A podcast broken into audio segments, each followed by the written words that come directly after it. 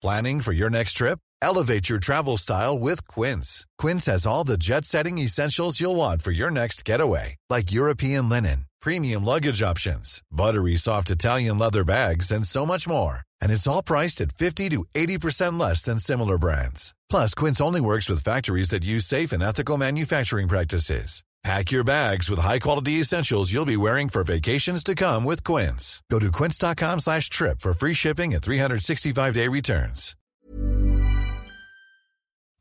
Bonjour, bonsoir, bon après-midi à tous, j'espère que vous allez bien.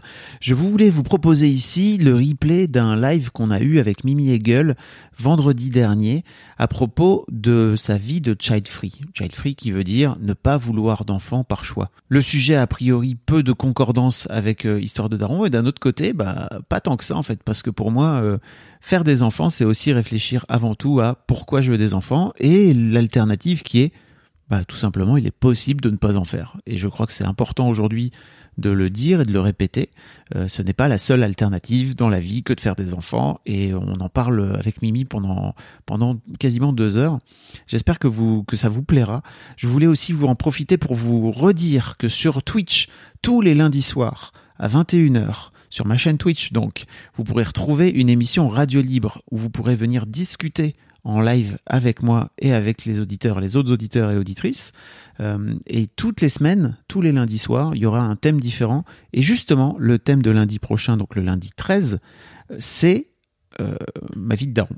Voilà. Et j'aimerais bien en refaire euh, plus tard euh, des, tables rondes comme ça régulières avec des mecs pour, euh, pour, les faire discuter un petit peu en direct, de façon un peu plus, euh, on va dire, simple que euh, de venir directement dans mon micro et de façon un peu moins engageante, on va dire. Donc, euh, donc voilà, c'est lundi soir à 21h sur ma chaîne Twitch. Vous pourrez retrouver l'adresse sur twitch.tv slash Fabrice Florent. Sinon, je vous le mets également dans les notes de cet épisode et aussi vous pouvez télécharger votre euh, l'appli Twitch en fait directement sur votre téléphone portable ça marche très très bien je vous souhaite une belle écoute en compagnie de Mimi et si vous voulez avoir la vidéo il est aussi possible d'aller sur ma chaîne YouTube vous pourrez retrouver euh, le replay également là-bas je vous embrasse et je vous souhaite une belle écoute et également un beau week-end tant qu'on y est bonjour tout le monde bonsoir J'espère que vous allez bien. Oui. Je suis très heureux de retrouver Mimi sur ce live. Et moi donc, après des vacances où on s'est pas beaucoup vu on sur Twitch. pas beaucoup vu. On a réussi à se voir, mais on n'était pas sur Twitch, on, on était est... au restaurant. On n'était pas sur Twitch et ça me fait plaisir de, de te recevoir là parce que la dernière fois qu'on s'était vu, on avait parlé de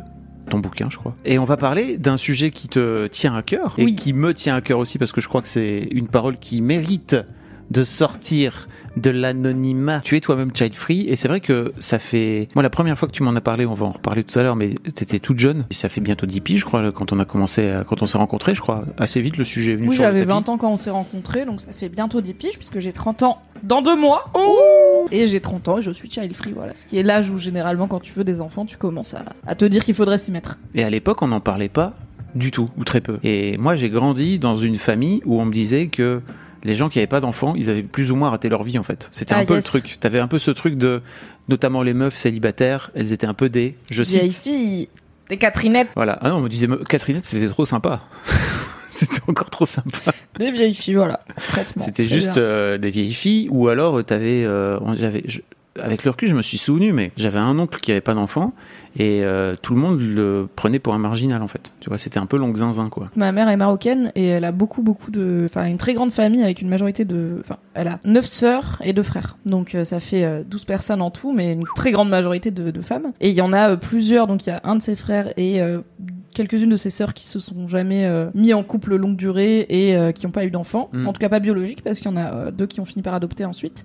Mais ça a toujours été présenté comme pas forcément dramatique, pas forcément triste. Et en plus, il y avait ce truc de, ils adoraient les enfants, ils étaient trop contents, tu vois, de nous voir quand on était petite avec mes sœurs et tout. Mais juste, la vie a fait que ils ont pas, c'était plus, ils ont pas trouvé la bonne personne. Il y avait pas cette idée de Ah oui. peut-être ils en veulent pas, qui est une possibilité.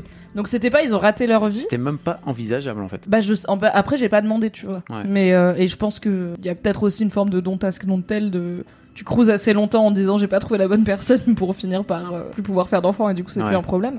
Mais s'ils avaient été mariés, ça aurait été un sujet, tu vois. Et en plus il y a des trucs de, il y a des personnes dans ma famille qui ont qui ont des problèmes d'infertilité, qui donc il y a ce truc de, on sait à quel point ça fait mal de pas pouvoir avoir d'enfants quand on veut. Mais j'ai pas énormément d'exemples de personnes sans enfants. Après, euh, bah c'est aussi, enfin en vrai, euh, ça fait pas si longtemps qu'on peut ne pas avoir d'enfants quand on n'en veut pas. Donc, euh, enfin que la contraception Oui, est tu veux dire- accessible. Tu oui. vois. Enfin, ça a toujours existé les gens qui voulaient pas d'enfants et qui étaient pas heureux d'en avoir, mais il y avait pas mille possibilités pour pas en avoir quand on fait l'amour avec quelqu'un pas du même sexe. Ou la sodomie. Ou la fellation, oui, bon, on peut trouver des. Mais tu vois, si t'aimes bien la pénétration vaginale, il y a un moment où ça risque de t'arriver. C'est vrai.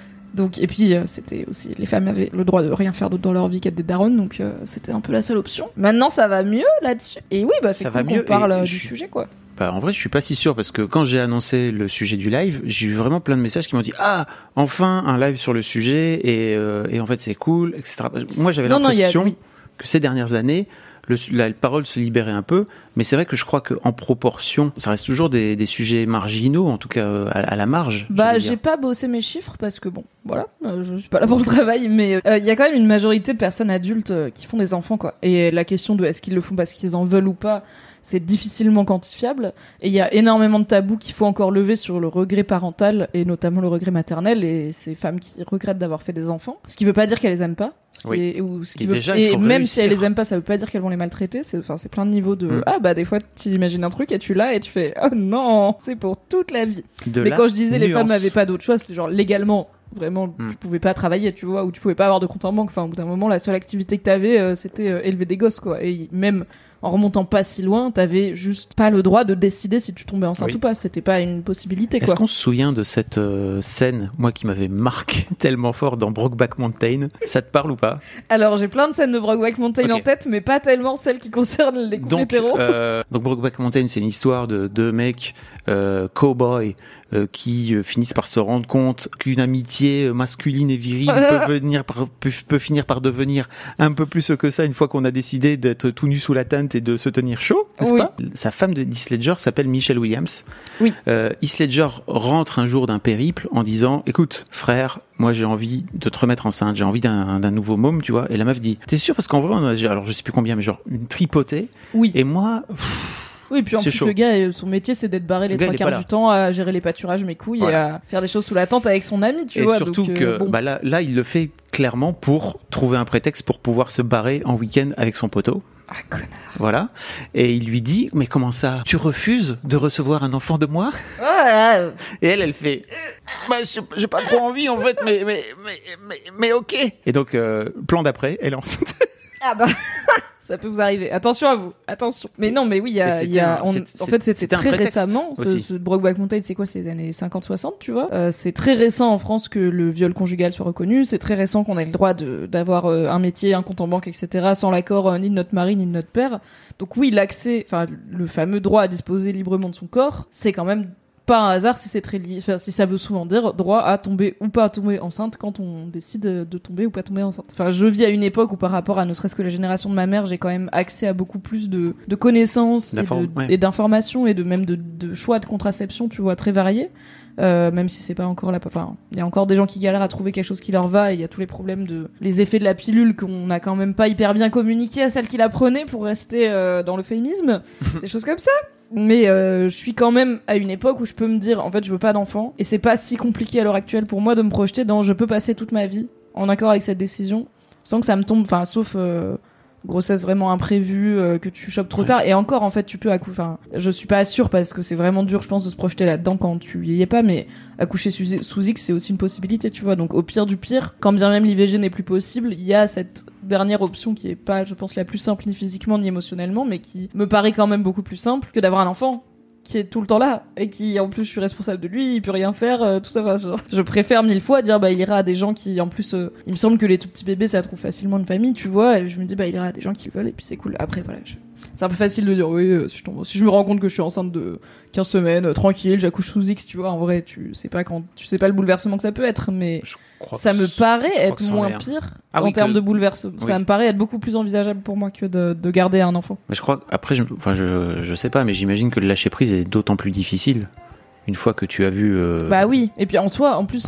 Paradoxalement, j'adore les bébés. J'ai vraiment, genre, je love les bébés. Ah, on va en parler après. ouais, j'adore les bébés. et vraiment, je suis la meuf, euh, si quelqu'un arrive, euh, quelqu'un que je connais, bien sûr, je suis pas chelou, mais genre, par exemple, ça arrive des fois chez Mad que bah, des personnes euh, de leur rédac accouchent et finissent par venir revenir de leur congé mat, nous présenter leur petit bébé. Et moi, je suis vraiment en mode, je veux le tenir contre moi. Oui.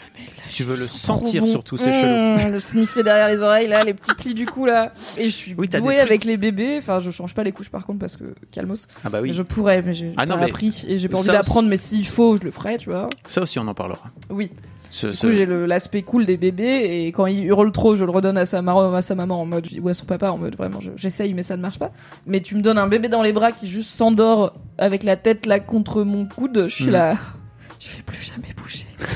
C'est incroyable ce qui se passe. Donc je voilà, t'accouches sous X, t'as quand même un bébé à la fin, euh, ce serait peut-être compliqué quoi. Tu peux aimer les enfants, mais ne pas aimer être mère. Ouais, complètement. Oui, carrément. Moi, j'ai- j'aime beaucoup. Et encore, j'aime les bébés plus que les enfants. Euh, donc, euh, on verra. euh, Oui. On verra si ça change. Mais je connais peu d'enfants. Enfin, j'en ai assez Mm. peu côtoyé.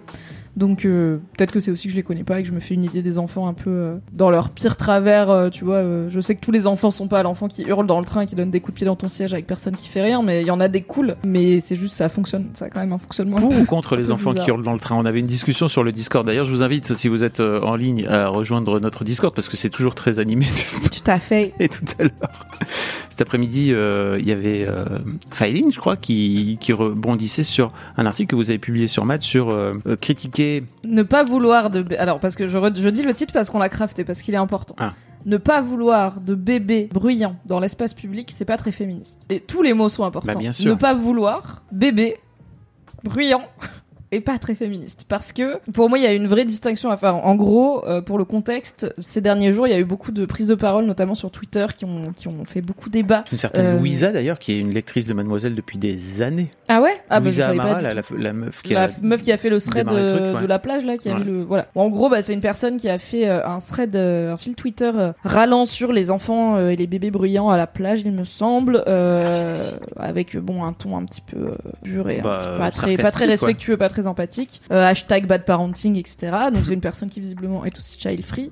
Et ça a généré ou plutôt régénéré parce que c'est un débat qui arrive euh, c'est c'est- ça Tout- fait partie des marniers de- du Twitter féministe hein. Euh, tous les étés parce que les gens voyagent plus et du coup Mhm. t'es plus confronté à des enfants dans des lieux clos. Euh, de euh, puisqu'on sait que euh, c'est en principal, enfin c'est principalement les mères qui s'occupent des enfants, notamment en bas âge. Du coup, euh, vouloir faire comme certaines personnes le réclament, des plages sans enfants, des hôtels sans enfants, des machins sans enfants, et vouloir éliminer de l'espace public tout bruit de de- d'enfants, bah revient à dire aux mères ne sortez pas de chez vous, parce que en fait euh, la plupart des mères s'occupent sont Mm. la personne qui s'occupe de leurs enfants en bas âge, et les enfants en bas âge, tu peux pas toujours les laisser à la maison quoi. Et du coup, Tu peux, mais. bah, tu- bah non, mais il y a des gens qui ont pas de mode de garde, qui ont pas de Non, Enfin, tu je vois, voulais a- dire tout seul. Mais... Ah oui, donc tu peux les laisser tout seuls. Peut-être qu'ils vont se faire un petit cordon bleu tranquille, tu vois. Mais Il pas peut- sûr. Il pourrait y avoir des problèmes. Voilà. Et du coup, euh, on en a fait un article. Donc Clémence Boyer, qui est la rédac chef de Daron sur euh, Mademoiselle, et euh, on l'a beaucoup taffé parce qu'en plus il y a un topic assez actif sur le forum Mademoiselle des child free qui en parlait du coup bah, depuis le thread. Enfin, c'est un sujet qui Mm. fait réagir dans les sphères féministes et dans les sphères child free très logiquement. Il y a du voilà, il y a du débat, il y a différents niveaux, on va dire, de, de, de polarisation De- du débat et de colère. Mais donc je savais que le sujet était sensible et qu'il y avait déjà eu pas mal de débats sur le forum et que les meufs du coup elles ont leurs arguments, tu vois, ready. Bien sûr. Et elles ont parfois elles en ont un peu marre qu'on parle de ça et tout. Donc euh, et c'est pour ça en partie que c'est important bébé dans le titre parce que comme dit Jimmy le mouton, euh, les bébés qui pleurent, tu peux pas les contrôler, les enfants qui hurlent, il peut y avoir un aspect éducatif.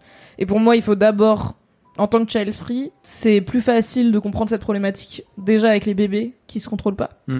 Parce que en vrai, ça reste un petit chemin pour pas mal de gens, qu'ils soient child free ou pas d'ailleurs, d'accepter qu'un bébé ça pleure et Mm. que tu peux rien y faire et que oui, ton bébé qui hurle dans le train, ça sert à rien de faire Ah ou de jeter des regards noirs aux parents et tout. Enfin, le truc, il pleure, il pleure. Et après, je sais, que, je sais ce que tu vas dire. Ça dépend ce que le parent il fait et tout. Exactement. Mais Pour moi, je sais que aussi ça, en que parfois le parent il est au bout de sa life. Il en peut et il a le droit de, de plus en Je pouvoir. suis d'accord. Et en fait, fais pas ton petit tweet de connasse, tu vois, va juste genre être empathique ou fais rien, j'en sais rien, ça c'est chiant, c'est chiant. Ou mais Achète un casque anti-bruit. oui, ou enfin, après tu vois, tu vas pas te trimballer avec un casque de chantier parce que des gens se Ah non, mais reproduisent. je parle même, hein, tu vois, un casque comme ça, ça. non, ça mais, mais des, enfin oui, mais des boules qui et Voilà. tout, tu vois, mais ça, ça reste un bruit qui est drainant, qui est exaspérant et tout, mais donc il y a déjà un chemin pour accepter que les bébés ils y peuvent rien, et oui c'est chiant, mais c'est un peu la faute de personne. C'est oui c'est chiant et ça veut pas dire qu'ils ont pas le droit d'être là, et surtout par extension ça veut pas dire que leurs mères ont pas le droit de vivre leur vie avec leur bébé si elles ont pas le choix ou qu'elles ont envie aussi. Enfin, il- par exemple dans le, les, du coup évidemment cet article a généré énormément de commentaires. Ah bon? Et euh, il y en avait un qui disait euh, euh, la place des, des bébés, par exemple, n'est pas au supermarché, etc. Des bébés et des enfants en bas âge. Et il y avait une meuf qui disait, bah, en fait, je suis désolée, pour moi, c'est important aussi de montrer à mes enfants comment on fait les courses, comment ça se passe. Enfin, c'est pas un espace qui est, inter... enfin, qui, a- qui est dangereux pour un enfant. Donc, de quel droit on dirait, j'ai pas le droit d'y aller avec mes enfants, alors que même si je pouvais les, faire rester à la maison, en fait, enfin, c'est aussi, ils vont pas passer leur vie à aller juste à l'école et au parc. Il faut bien qu'ils connaissent la vie, tu vois. Et j'étais là, bah en fait, c'est une taille qui et Qui- pas débile. Pour moi, c'était important de commencer avec les bébés parce que les bébés, t'as ce truc de ils peuvent pas contrôler, alors qu'un enfant de 7 ans, c'est beaucoup plus chiant parce que t'es là en fait. Même si euh, t'es petit, t'es en capacité de comprendre euh, quand on te dit euh, fais moins de bruit. T'as plein de gens qui ont été des enfants plus calmes, donc ça te draine, je pense, beaucoup plus euh, la patience. Donc c'était un premier pas cette question des bébés. Et après, il y a aussi la question. Enfin, c'est pas comme si les pères euh, se mettaient à plus s'occuper de leurs gamins quand ils ont 4 ans. hein, donc euh, Non, la question sûr. des enfants, c'est aussi la question des mères. Mais bon, c'est vois- effectivement tout un sujet une, brûlant. J'ai une, j'ai une, une anecdote à ce sujet, c'est qu'une fois, je m'étais retrouvé dans le train à côté d'une môme, alors pas un bébé, tu vois, mais genre deux ans, et qui hurlait sa race, et la mère en face qui ne faisait rien. Alors je savais, elle qui dormait même carrément. Donc déjà, j'étais assez étonné de voir à quel point elle était capable de dormir, alors que vraiment. Bah, maybe parce qu'elle a pas dormi Voilà. depuis Alors, 3 semaines. elle était peut-être crevée. Et en fait, tu vois, j'ai fini par me lever, par lui dire, est-ce que vous voulez que j'aille lui faire faire un tour? Parce qu'en fait, pour moi, c'est le, c'est la meilleure façon, et notamment dans le train, d'occuper un gamin. C'est juste, tu dis, bah, tu, tu vas le faire marcher un petit peu à deux, à deux ans, lui ça changer marche. son environnement, quoi. Voilà. Et je lui ai demandé ça. je lui ai proposé ça. Et je crois qu'en plus, ça aurait soulagé tout le monde parce que, bah, même si elle avait continué à pleurer, en fait, elle aurait fait chier juste les gens du, du wagon. Oui. Et puis elle serait allée dans un autre wagon après. La meuf m'a regardé, elle m'a dit, mais comment ça? Vous êtes en train de dire que je m'occupe pas de mon enfant, c'est ça? Ouais. Et j'étais là, mais frère, soit t'es fatigué à ce moment-là, je comprends, mais donc Oui, accepte mais de coup, demander de l'aide. propose de Moi, je vais pas kidnapper euh, ton enfant parce que crois-moi, j'ai pas envie. De toute façon, j'ai d'autres choses à foutre. Soit tu te lèves en fait et tu Oui. et tu t'occupes de ta môme. Et ça, c'était compliqué. Oui, mais après, en fait, enfin, c'est les parents mal élevés, tu vois. Le problème d'éducation, effectivement, si t'éduques pas tes enfants, après deux ans, c'est tout petit encore, mais si on reparle d'un enfant un peu plus grand, si t'éduques pas tes enfants à pas faire de trop de bruit quand il y a des gens, Bah ça déjà. eh ben ils sont mal élevés, mais c'est probablement que toi t'es mal élevé aussi. Donc, enfin, les parents qui sont des cons, ça existe, tu vois. Il y en a beaucoup. Mais Je crois. je pense que très les gens partent, du, partent, partent toujours du principe que le parent est un connard. Tu vois, ils ont pas ce truc de Ah, peut-être si, la si. daronne elle dort parce qu'elle est parce qu'elle a pas dormi depuis trois semaines. ah oui. Peut-être en fait le je vais dire la daronne parce qu'en fait euh, statistiquement c'est la daronne. Hein.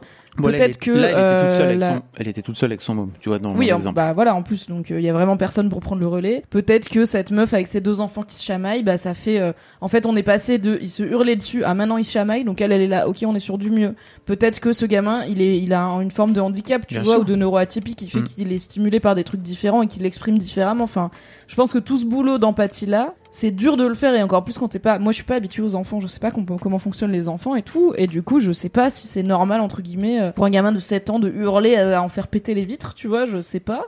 Mais je suis un peu revenu de cet enfant est un con et ses parents aussi à bon je sais pas. Et du coup je laisse aussi ouvert la porte de Mm. en fait ça fait probablement chier le parent aussi tu vois. Ça fait chier tout le monde mais moi je suis vraiment dans la team j'aime pas râler enfin pour une meuf qui aime bien avoir des opinions en vrai j'aime pas râler pour râler et surtout ça me rend ma boule les gens tu sais t'es donc typiquement t'es dans un wagon de TGV il y a un enfant qui pleure c'est chiant et si mon voisin de TGV il se met à râler auprès de moi sur l'enfant qui pleure genre en mode ah vraiment c'est vraiment chiant je fais en fait ta gueule si tu Oui. rajoutes juste du négatif sur Je- du négatif en parler. soit tu vas parler à la personne, soit tu te tais, tu vois. Donc moi je suis en mode bah on va faire euh, contre mauvaise fortune bon cœur et mettre euh, un, Un podcast un peu fort et puis- ou changer de wagon. Et puis c'est pas idéal mais bon c'est la vie en société je veux dire. On est on fait tous des compromis tout le temps pour plein de trucs tu vois sur le bruit sur euh, la, les horaires d'accès à des trucs sur machin. Et oui euh, les personnes child free doivent faire des compromis pour les parents Mm. mais on en fait pour plein d'autres choses enfin c'est pas grave tu vois Mais moi, je trouve ça cool quelque part que ce mouvement et que cette parole ressortent un peu ces dernières années, parce que à l'époque, en fait, c'était juste impossible de, de dire ce genre de truc. J'ai l'impression. Oui,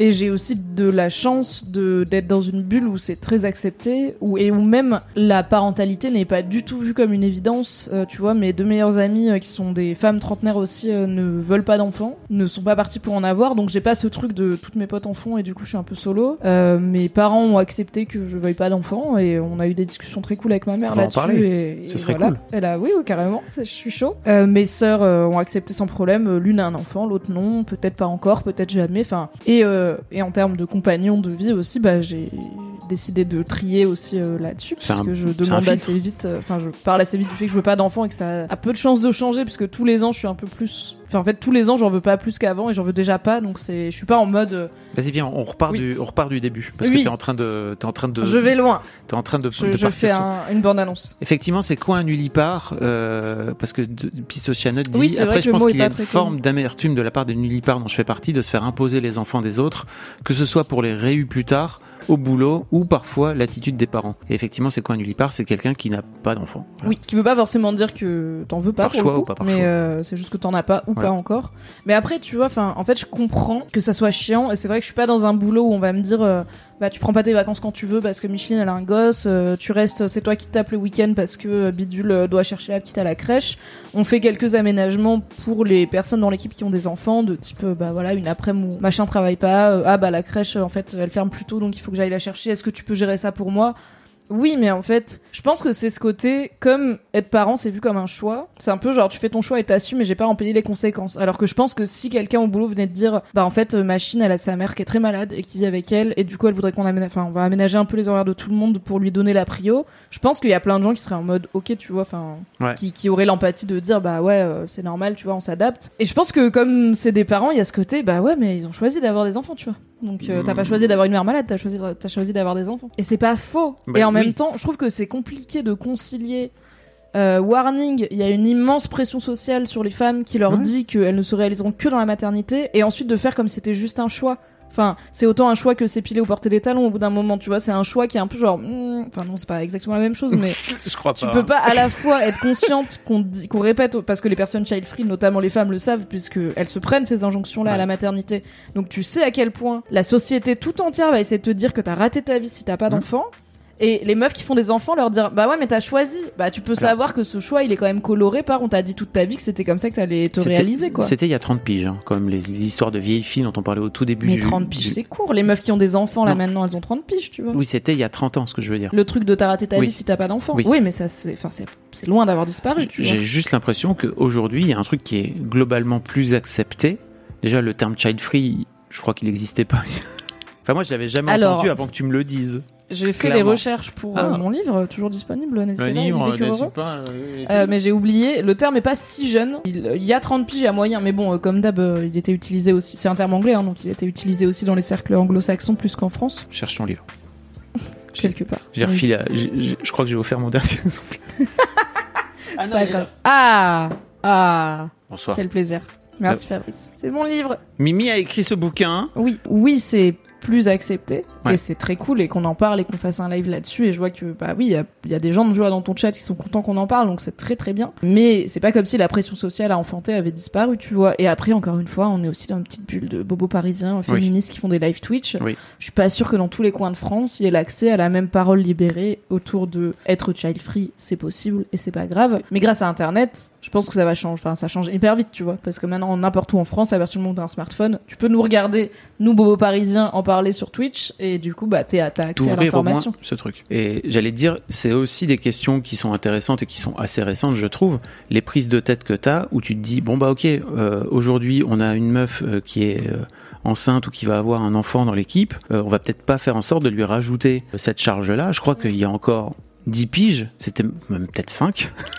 C'était pas des questions qui existaient ou qui, existaient en société, quoi, tu vois. Bah ça pour le coup je sais pas parce que c'est pas comme si j'avais une expérience pro qui remonte à beaucoup plus et euh, moi pour le coup ma mère euh, s'est arrêtée de travailler un bon moment pour nous élever Mm. donc euh, j'ai pas connu euh, sa carrière avec des jeunes enfants et de toute façon j'aurais eu trois ans donc j'aurais rien compris globalement. D'un côté oui on adapte comme on peut la vie professionnelle aux contraintes d'avoir des enfants. Je pense qu'il y a aussi plein de mères qui préféraient vivre enfin pouvoir bosser autant qu'elles le veulent et passer autant de temps qu'elles veulent avec leurs enfants sans être contraintes par la crèche elle ferme à 16h et elle est à l'autre bout de la ville par euh, ah bah c'est marrant mais c'est toujours les réunions du, de- Mm. du père qui passe en prio tu vois par tous ces trucs et sans être discriminé à l'emploi et se retrouver avec des temps partiels et des 4 5 e parce qu'on part du principe qu'elles vont faire des gosses anyway enfin la question de la parentalité au travail va beaucoup plus loin qu'un truc qui est pas trivial mais qui est qui fait qui est qu'une partie du problème de euh, trouver une forme d'équité entre adapter euh, le monde pro aux parents pour pas qu'ils se pour pas qu'ils se retrouvent en galère et surtout pour pas que l'enfant se retrouve en galère. À la fin c'est le bien-être de l'enfant qui prime.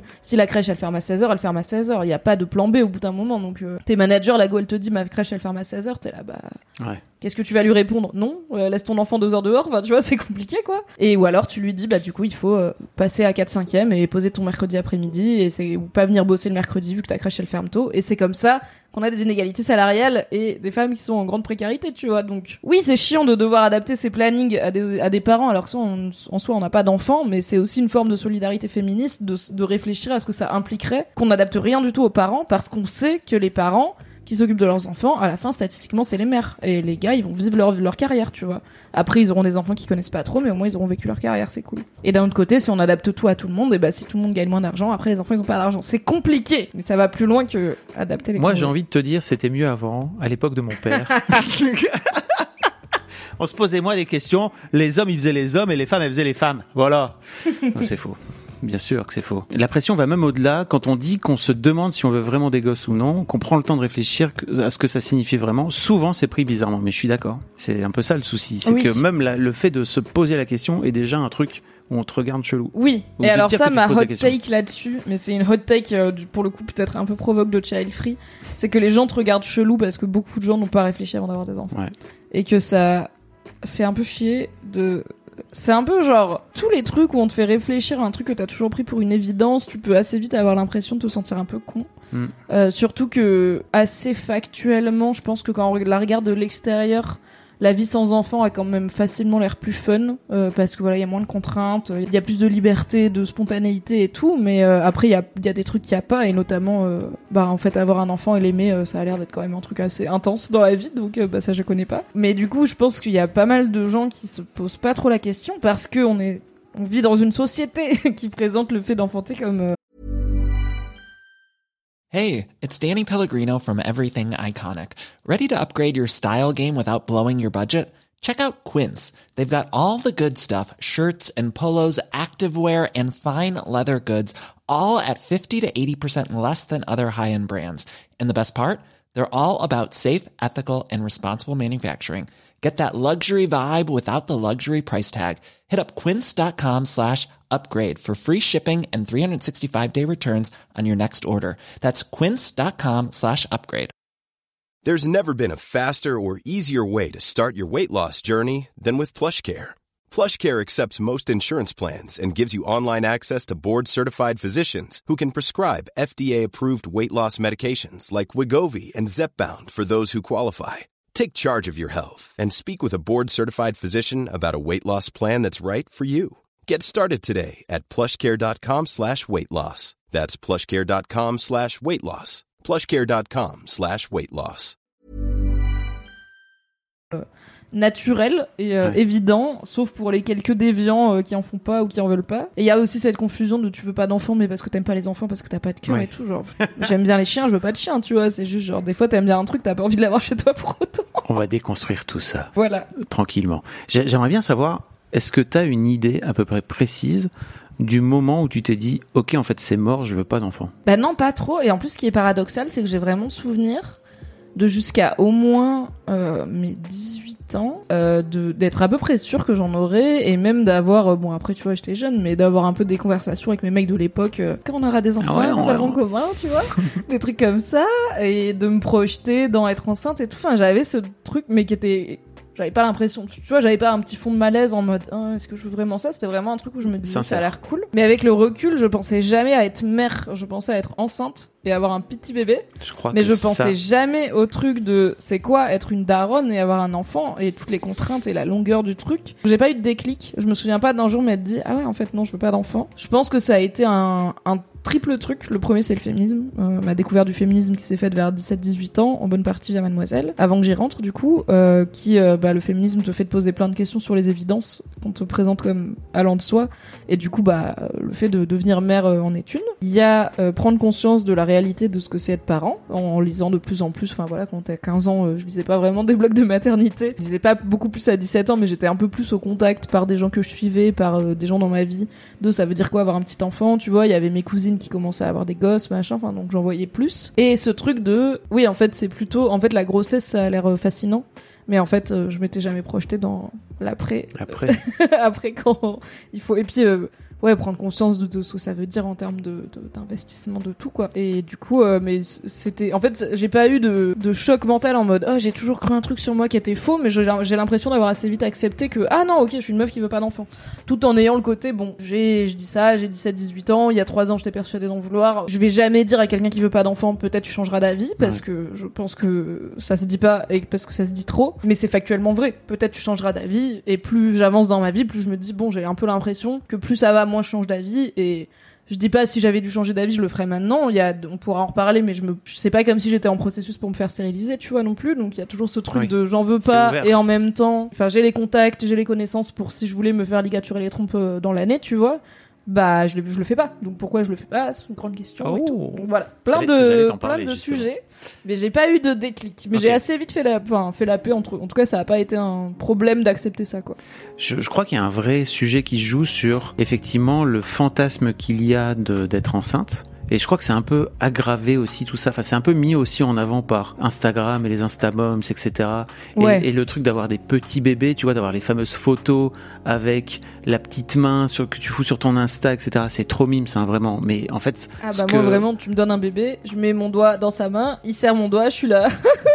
c'est incroyable. ce qu'on oublie de raconter. ça, sur ces foutus comptes, c'est que en fait t'as pas dormi de la nuit et t'es éclaté parce qu'en fait ton môme la première nuit il dort pas, c'est horrible pour lui, etc. J'ai un peu l'impression, bon alors ça se libère de plus en plus. L'une des personnes que j'ai suivies euh, ces derniers mois à vraiment avoir raconté tout le game, c'est Juliette Katz, euh, Mhm. coucou les girls, qui a vraiment fait euh, mon, La réalité de la grossesse, quoi. dans, alors, si vous connaissez, enfin si vous connaissez pas ce que fait Juliette, euh, allez suivre déjà ce qu'elle fait. Voilà, parler de façon très franche euh, de de son poids depuis des années, etc. Et là, vraiment, j'attendais avec grande impatience ce qu'elle allait raconter. Elle s'est montrée en photo avec sa putain de sonde urinaire. à l'hosto, etc. Et elle a raconté dans les dans les faits ce que ça faisait pour elle d'accoucher et, je, et son non seulement sa grossesse mais aussi son accouchement. Et je trouvais ça fabuleux de raconter ça parce que je me dis j'ai hâte de voir dans dix ans ce que les Instamoms vont raconter, ce que les Instamoms vont raconter sur l'adolescence de leurs gamins parce qu'en fait c'est ultra dur. Et je sais pas à quel point, parce qu'en plus là, à un moment donné, vous avez aussi un enfant euh, qui est plus juste un bébé, qui est que tu peux prendre en photo. Oui. Tu peux- T'as as une personne en face de toi. Euh, par exemple, moi j'ai posté un truc euh, cette semaine, euh, lundi, avec mes filles où ai fait valider le texte, etc. J'ai eu le malheur de pas leur faire valider la photo. En plus, je me disais bon, on les voit pas, elles sont, elles ont un masque et tout. J'ai eu droit à un message de, en fait, la prochaine fois, est-ce que tu pourrais mettre une photo de nous moins moche? Well, well, merde. J'avais Franchement, oublié ce petit. je dis pas ça parce que c'est des filles ou quoi, mais je les connais tes filles. Genre, t'aurais 4000 fois dû leur faire valider Oui, la photo sais. plus que le texte. Je sais. Mais voilà. Euh, Donc tu te retrouves avec des personnes, des êtres humains, et même si tu prends toutes les précautions possibles, c'est vachement plus dur de dire de dire les choses quoi. Je crois qu'elles font beaucoup de mal aussi quelque part ces, ces, ces, ces femmes qui mettent en scène la grossesse de façon ultra cool etc et qui et qui euh, survalorisent ce moment de grossesse qui au- qui est aussi pas forcément un moment très cool pour toutes les femmes hein, ça faut le raconter faut le dire c'est Oui. parfois une Oui, oui, grosse clairement. galère Mais en fait, elles font du mal, tout comme les influenceuses euh, ultra épilées et ultra bonnes font du mal. C'est-à-dire qu'elles perpétuent, elles rationalisent. Enfin, je pense que quand t'as cette vision idéalisée de la grossesse et que t'es dedans et que tu te rends compte que c'est pas comme ça, c'est très dur à digérer. C'est très dur à rationaliser, ça doit être une source d'angoisse incroyable de et puis si t'as fait le mauvais choix, au bout d'un moment t'es lancé quoi, c'est compliqué. Donc je pense que sublimer ça, c'est aussi une façon de rationaliser ce que tu vis et d'y trouver du positif. Mais le problème, c'est que ça envoie à tout le monde l'image que c'est parfait et du coup tu perpétues le cycle de les personnes tombent enceintes et se rendent compte que ça ressemble pas à la vie des Instamums. Et après elles vont poster une photo d'Instamum parce que la vie elle est moche et elle fait pas des likes, tu vois. Et que il faut avoir le courage de, prendre la parole sur la réalité de la grossesse et de la maternité de la parentalité et tout comme il y a la libération de la parole des child free, il y a la libération de la parole autour de ça aussi. Et en fait, toi tu dis que t'as hâte de voir dans 10 ans les Instamums avec leurs enfants ados. Moi j'ai hâte de voir dans 10 ans toutes ces meufs qui n'auront pas fait d'enfants parce qu'elles savent maintenant ce que ça veut dire avoir un enfant. Parce que toutes les meufs qui font, enfin tous les gens qui font des enfants jusqu'à assez récemment n'avaient pas vraiment de de de enfin n'avaient pas forcément une vision très honnête euh, de la chose quoi. Tu vois ce que je veux dire? Tous les gens qui n'en font pas d'enfants, Non, qui font des qui enfants. font des enfants, bien Je sûr. pense que plein de gens ont fait des enfants sans que personne Sans- leur ait dit à quoi ça allait ressembler. Enfin, il y a eu toute une période où t'avais pas trop le choix parce que toute la famille vivait dans la même pièce et tu Mm. voyais bien grandir les gens et tout, mais c'était pas du tout le même rapport à la parentalité non plus. Mais dans la parentalité moderne, je pense qu'il y a juste plein de gens à qui on a dit tu vas voir, enfin, tu vois, les, les darons dépressifs sous Prozac des années 50 euh, qui sont qui euh, Martini, euh, Martini anxiolytique pour tenir, c'est quand même un, vrai truc quoi. Et j'ai vu, alors je sais plus exactement qui c'est, mais une meuf qui racontait à quel point c'était dur aussi, un peu dans la veine de, de Juliette, mais vraiment en mode on m'avait pas dit, tu vois, c'était genre c'était pas ma faute. Et j'avais envie de lui dire, déjà beaucoup d'empathie parce que vraiment je comprends que ce soit compliqué, mais aussi il y a un côté, meuf, on est en 2020 ou 2021, je sais plus. En fait, tu peux pas dire que tu savais pas parce que si t'es sur Insta, T'es à gros, quelques recherches Google ou recherches Insta de euh, c'est quoi la parentalité un peu plus vraie quoi. à quel point c'est compliqué parce qu'il y a des témoignages, on avait notamment posté un témoignage euh, sur Feu Rocky, sur euh, Bah, Bah, sur Daron maintenant. je, re- je regrette d'être mère. euh, J'aime ma fille, mais je regrette d'être devenue de- d'être devenue mère. Ce qui est un très très beau et très fort très- témoignage sur bah ouais le, Il y en a pas beaucoup. le regret maternel. Il y en a pas beaucoup. mais il y en a. Oui. Donc bref, je me souviens très bien, moi la première fois où j'ai entendu parler de Child Free, j'ai fait partie de ces gens qui ont dit à Mimi clairement, de, je sais même plus comment la discussion est venue, mais genre, bon, on parlait, on parlait de ça, quoi, Oh, tu on vois. faisait connaissance aussi. Et puis je t'ai dit, bah, en même temps, t'as 21 ans. Mais ce qui est pas faux Tu vas encore une fois. Enfin, Mais en fait, en fait, avec- je sais que ça, je sais que ça crispe et je sais pourquoi ça crispe parce Mais que tout le monde comme te le dit. Oui, et en même temps, genre factuellement, c'est vrai. Je veux dire, si je t'avais dit, euh, je vais me faire tatouer le torse, tu m'aurais peut-être dit, ouais, attends, tu vas peut-être changer d'avis, t'es jeune, tu vois. Genre, oui. En fait, le truc, c'est que il faut juste accepter que quand on dit je suis child free, c'est un état qui peut être temporaire, mais c'est pas grave, il faut le respecter. Tout comme des fois, on passe une partie de sa vie à dire je suis hétéro, et après on est là, oh, alors eh bien, je ne l'étais peut-être pas autant que ça. Plot et en fait, twist. des fois, t'es child free. Et au bout d'un moment, bah, il y avait, euh, il y a Yoran qui dit, avec mon compagnon, on avait décidé de ne pas en avoir, et une fausse couche accidentelle est venue complètement remettre notre choix en cause. Donc en fait, la vie, tu peux pas savoir ce qui va t'arriver, tu vois. Ça se trouve, dans 10 ans, on fait un live euh, from child free to euh, meet my son. Enfin, j'en sais rien, mais je peux pas dire que c'est impossible. J'espère que je serai le parrain, ouais. Bah bien sûr, bien sûr. Mais tu vois, je peux pas dire que c'est impossible, mais c'est juste que on le dit ja- déjà, on le dit jamais aux gens qui disent je veux, je veux des enfants, je veux des enfants. On leur dit jamais, tu vas peut-être changer d'avis et peut-être que tu les auras déjà. Et C'est une connerie. Ça, ça te fera bien la bite. Faites pas ça.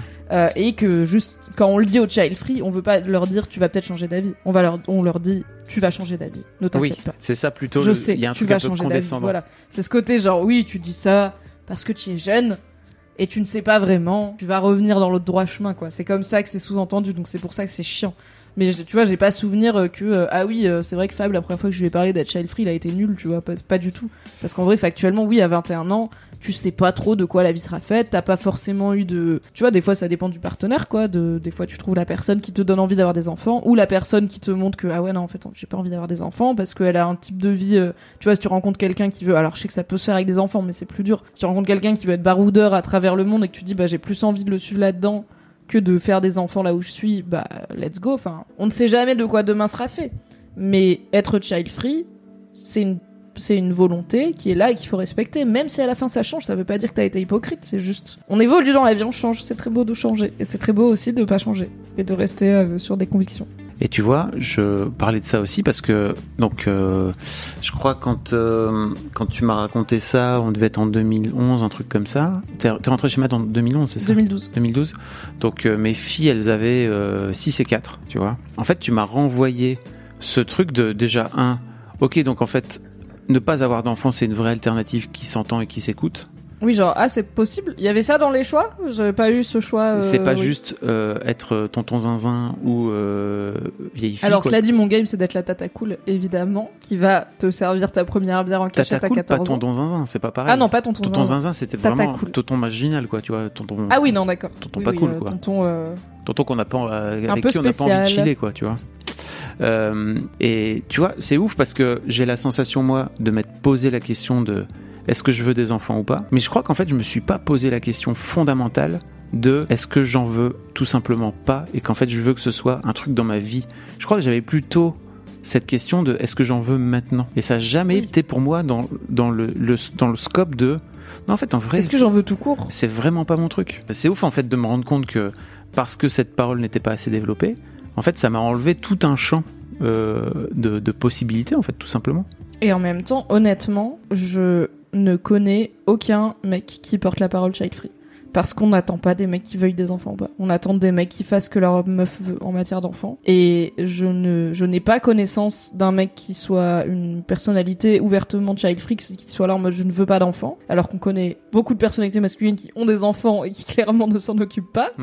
Mais tu vois, il y a ce truc de, en tant que mec, je pense que personne t'a, enfin, tout comme les femmes, mais pour une raison un peu différente, où on part du principe un peu que de toute façon ça va pas être ton problème que t'en aies ou pas, parce que ta meuf en voudra et tu vas faire plaisir à Bobonne, et de toute façon c'est elle qui va s'en occuper, donc, euh, et puis bon, je pense qu'il y a ce truc de, tu veux perpétuer ton nom, tu veux perpétuer euh, Ta- ta ta virilité lignée. à travers tes bons spermatozoïdes, tu vois, il y a ce truc de, les, en fait, la question, Totalement moyenâgeux. La question c'est pas est-ce que les hommes veulent des enfants. Je pense que là c'est on peut- la société part du principe que oui. C'est est-ce que les hommes veulent être pères, ce qui est pas pareil. La réalité montre que bif bof globalement ils ont. Il y a beaucoup d'hommes qui ont des enfants mais qui veulent pas être pères, tu vois. En fait, je crois qu'il y a pères. beaucoup de mecs qui veulent des enfants, tout comme les femmes veulent être enceintes. Tu vois, avoir, être dans cet Oui, état oui d'être c'est cet, enceinte. c'est cet idéal de je, veux, de- je veux des enfants. Je veux, je veux un trophée. Et puis c'est un statut social d'être parent, tu vois.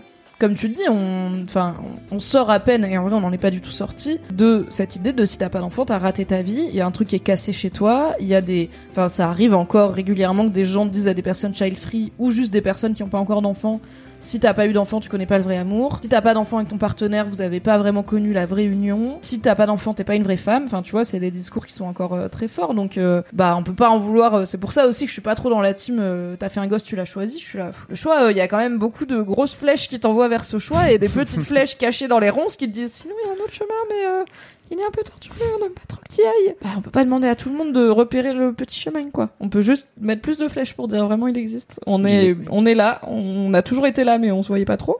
Maintenant on se voit, donc c'est cool. Le sujet euh, du, du chéri. Je ne veux pas d'enfant, pas maintenant. Mais sûrement jamais. jamais. Il est persuadé que j'en voudrais plus tard. Donc là, elle, elle racontait juste avant qu'elle a 25 ans, que son mec en a 31 et que ça fait 3 ans qu'il attend que je change d'avis. Je vais Euh, avoir des opinions Je sur suis ton mec. juste trop jeune. Il a des potes qui avaient le même discours, mais Ah là, mais, mais à 27, ils ont, ils ont, elles ont commencé à en vouloir.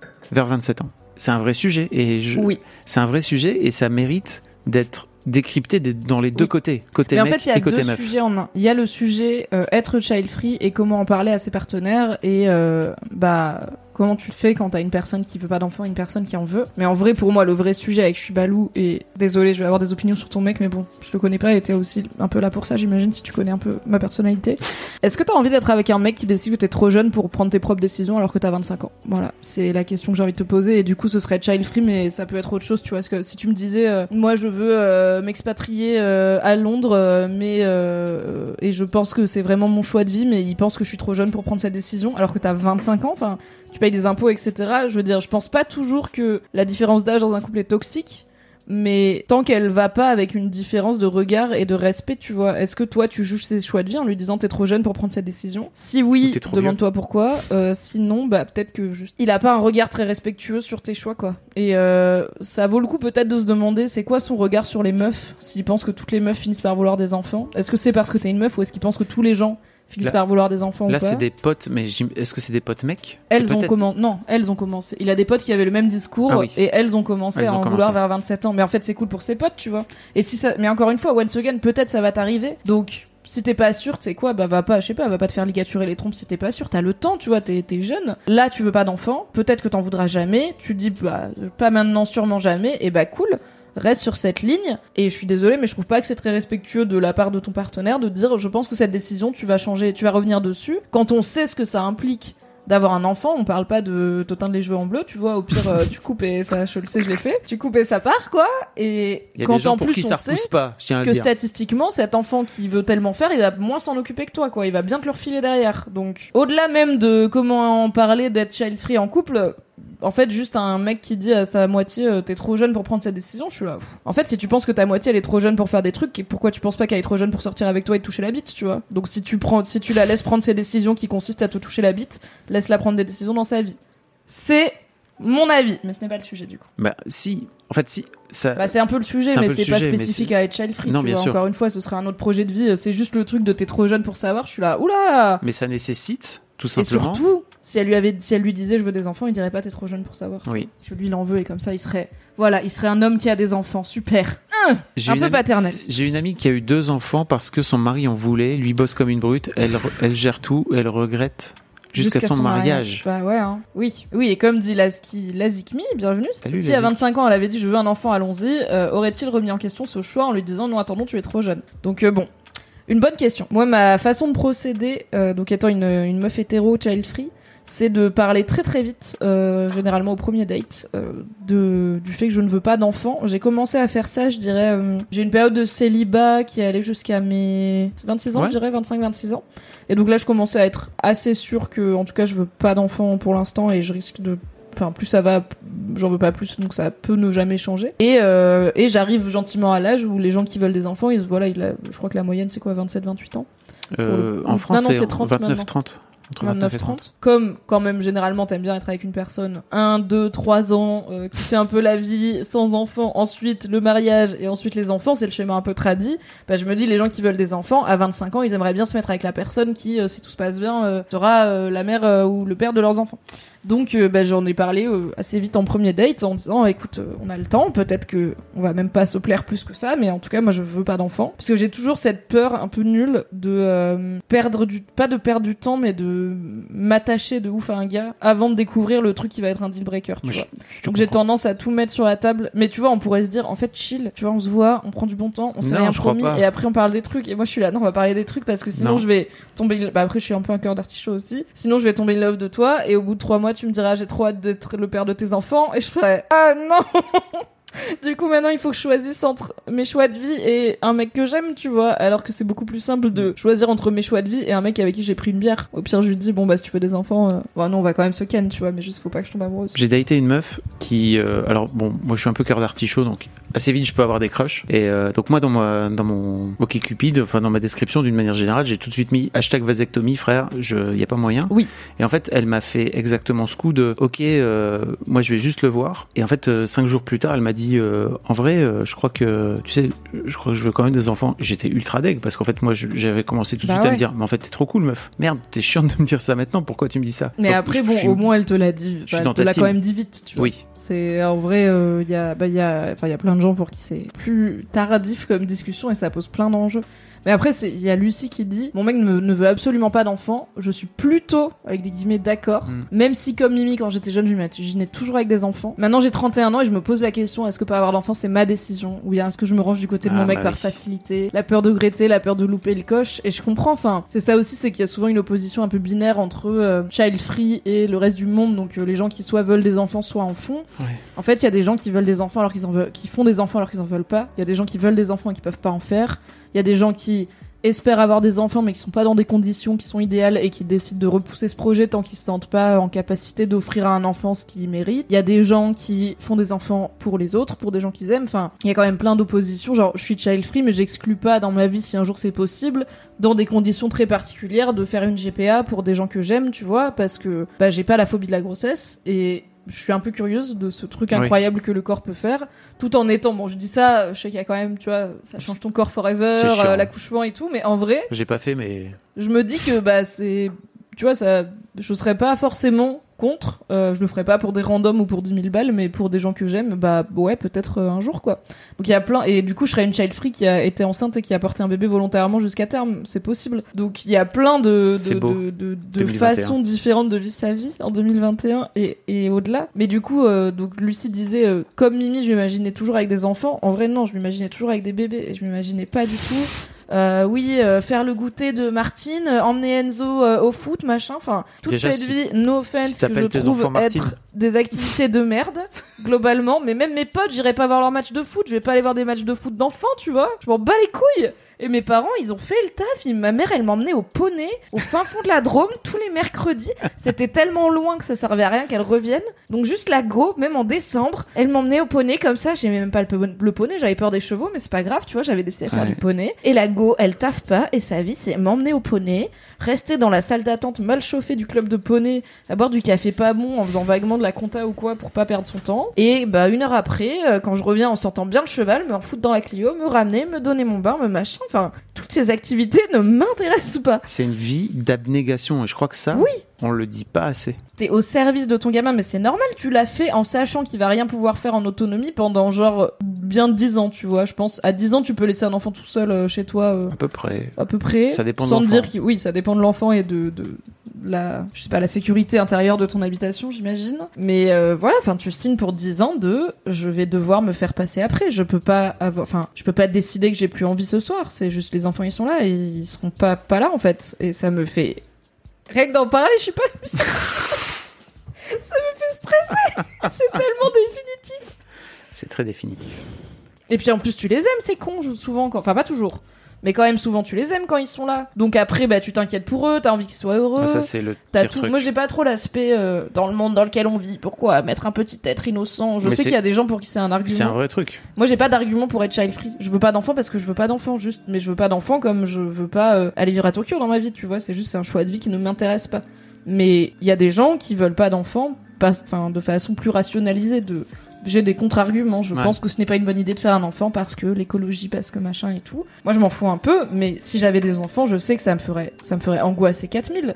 Parce qu'une fois que tu les as fait et qu'ils sont là et que tu les aimes bien, bah, tu sais quand même que leur avenir, il va être pas forcément euh, aussi, aussi tranquille que ta jeunesse à toi, on va Moi, c'est l'une des raisons pour lesquelles je me dis est-ce que c'était vraiment une bonne idée? Parce que quand tu vois le monde qui part en couille, je crois que je serais tellement plus chill dans ma tête de me dire en fait, il n'y a pas, y a pas ce, cet héritage qu'on leur laisse, quoi, tu vois. Et la Oui, en même culpabilité temps, euh, on est quand écologique qui même va avec. À une des périodes les plus dans le monde occidental et oui, tout, je veux y a dire. pas de guerre. Il y a pas de guerre, il y a alors il y a de la pandémie, oui, mais là je suis en, bon, je suis en- toujours dans mon bouquin médiéval, là, les piliers de la terre. Il y a la peste, mon gars. Oui. Il y a la peste, la moitié de la population, elle meurt. Les gens, ils savent pas quoi Mm. faire. Il y a une go qui dit peut-être on met pas les gens qui ont la peste avec d'autres malades qui ont pas la peste, et les médecins font merci femelle, au revoir. Et un gars, il s'est juste entaillé le bras, il est à côté d'un gars, il a la peste, bah voilà, il a la peste, il meurt. Donc tu sais, c'est genre oui, ça va être chaud. Enfin oui, c'est, je comprends, je, suis pas en train de dire faites des enfants malgré l'urgence climatique, je m'en faites des enfants ou pas, je m'en fous vraiment. Mais bon, on est une espèce qui a quand même traversé énormément et qui est au moins un peu mieux armée contre certains trucs et qui en plus peut beaucoup plus se parler. Tu vois, il y a ça, c'est qu'on peut partager toutes les connaissances de l'humanité. Donc après, c'est aussi euh, tous les gens un peu cool arrêtent de faire des enfants parce que l'avenir est nul. Je suis pas sûr que l'avenir va être mieux, tu vois. Mais bon, ça c'est. Moi, je veux pas d'enfants, donc je peux pas mettre la responsabilité de l'avenir sur les autres. hein. Je me demande si mon côté child free ne vient pas de ma famille dysfonctionnelle. Ça aussi, c'est un truc. Oui, je pense que mais ça je sais qu'il y a pas mal de gens qui sont child enfin qui en fait, c'est pas que t'es child free parce que dans l'idée où l'idée c'est pas de résoudre ce problème, c'est pas genre t'es child free parce que t'as eu un traumatisme, mais oui, parfois c'est lié, enfin évidemment que si t'as une un vécu d'enfant et de famille qui est qui est pas positif et qui est traumatique, bah tu peux avoir la lucidité de savoir que si tu fais des enfants, ça va réactiver beaucoup de triggers, que tu risques de peut-être transmettre ou reproduire des choses que toi t'as subies et que tu veux pas reproduire, ou même que bah du coup t'es pas dans un état de santé mentale euh, satisfaisant pour ne serait-ce qu'affronter l'aventure enfant, tu vois, parce que c'est juste même pour quelqu'un qui va très bien, c'est fatigant, c'est hyper intimidant, c'est un truc qui te chamboule la vie auquel tu peux pas être prêt tant que t'y es pas. Donc, c'est, enfin, je comprends complètement qu'il y ait plein de gens qui se disent, en fait, vu la famille que j'ai et l'héritage que j'ai et le vécu que j'ai, ça m'intéresse pas de faire des enfants et de ne serait-ce que prendre le risque de leur faire vivre la même chose, tu vois. Bah, je trouve c'est, enfin, en fait, il y a pas de bonne ou de mauvaise raison de, de faire des enfants. Il y a quelques mauvaises raisons de pas en faire. Par exemple, si t'en veux et que t'en fais pas parce que t'es persuadé que, je sais pas, que personne t'aimera si t'en fais ou que, enfin, tu vois, c'est juste si t'en veux. Il y a des moyens d'en faire, il y a plein de moyens d'en faire. Mais si t'en veux pas, euh, t'en veux pas quoi. Il y a pas, il y a pas. Enfin moi je, je rationalise pas trop mon child freeism parce que il est très simple. C'est Ouais. juste, c'est vraiment j'en veux pas parce que j'en veux pas. J'ai pas de meilleure C'est explication. une fille simple, Mimi. Ah moi je suis tranquille. Une Yep. miche de pain, du fromage, du jambon, des choses concrètes.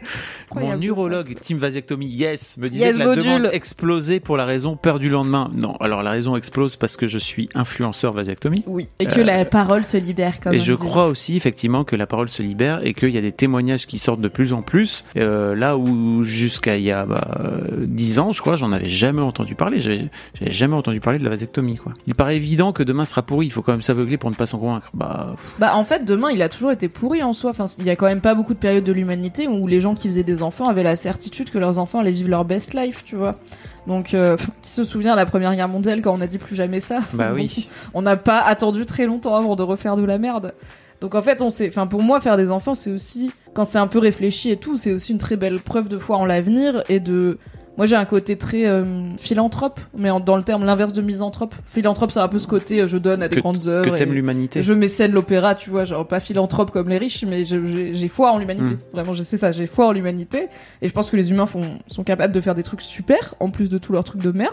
Et du coup, bah, faire des enfants, c'est aussi une, une, ça peut être, en tout cas, une preuve de foi totale. hein. En fait, on va s'en sortir en tant qu'espèce. Mm. Oui, on fait de la merde, mais il y a toujours des bonnes choses à apprendre dans cette vie, et de foi en la vie, tout simplement, tu vois. De... Enfin, je comprends qu'il y a des gens qui soient tellement un peu désespérés qui font pas d'enfants parce qu'ils sont sûrs que leur vie sera de la merde. Et c'est pas grave, tu vois, c'est pas un jugement Mm. de valeur, mais c'est vraiment littéralement, il n'y a pas d'espoir, quoi. C'est un- Ouais. une absence d'espoir. C'est genre, ils Ceci ne trouveront jamais leur bonheur dans la vie qu'ils auront. Et bah, je, en fait, je comprends. Si t'es persuadé que tes potentiels enfants ne seront jamais heureux, c'est une très bonne raison de pas faire d'enfants. Pourquoi tu les ferais si t'es sûr avec tes convictions et tout qu'ils vont avoir une vie de merde C'est très raisonnable, tu vois. Il y a, tu vas un peu dans le sens de Kylian qui dit Je me dis aussi que faire des enfants peut aussi être une façon de trouver des solutions à tous ces problèmes. Je ne suis pas trop l'argument ne faites pas d'enfants pour l'écologie. T'as raison dans un sens. Et d'un autre côté, c'est un truc, c'est c'est aussi un truc euh, où il faut se rendre compte qu'à un moment donné, on est trop sur la planète, quoi, tu vois.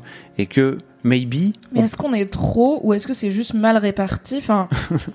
En vrai, moi Bon, je est suis. trop. Alors, mais qui source? Qui Non, bah, Enfin, tu vois, j'ai pas taffé le sujet, Ah mais. non, non, mais par rapport à notre mode de vie actuel, on est trop. Du coup, on n'est pas trop. C'est qu'on vit mal pour le nombre qu'on est. on cons- Voilà, sûr, on n'est pas trop en soi, tu on vois. S'il y avait ressources. 7 milliards de personnes qui vivent euh, comme euh, les aborigènes sur le Ouais. riel au large de l'Inde, on serait pas trop. Il y aurait pas de Donc problème. c'est ça, tu vois, la- Mais- le wording, c'est pas on est trop. Est-ce que C'est on vit mal. on est trop par rapport à notre mode de vie actuel? Donc, c'est-à-dire Est-ce que la solution c'est arrêter de faire des enfants Non, qui est un- une pulsion naturelle de l'espèce humaine ou est-ce que c'est repenser nos modes de vie? Je suis totalement d'accord avec toi, mais je crois que à l'échelle individuelle, c'est vachement plus simple de remettre en question l'idée de faire un enfant que de se dire on va changer tout le système parce que vraiment Est-ce que ça... enfin, j'ai l'impression que c'est dur pour plein de gens de remettre en question l'idée de vouloir un enfant. Ou Bah. de et encore, j'ose même pas imaginer à quel point c'est dur quand Bah, en la vrai preuve- t'en veux mais t'en fais pas. La preuve avec les gens dans le chat, quoi, tu vois, qui disent que c'est une raison, pour- c'est une des raisons pour lesquelles ils en font pas. Oui, mais du coup, en fait, c'est juste des gens qui en veulent pas et qui ont des raisons de pas en faire.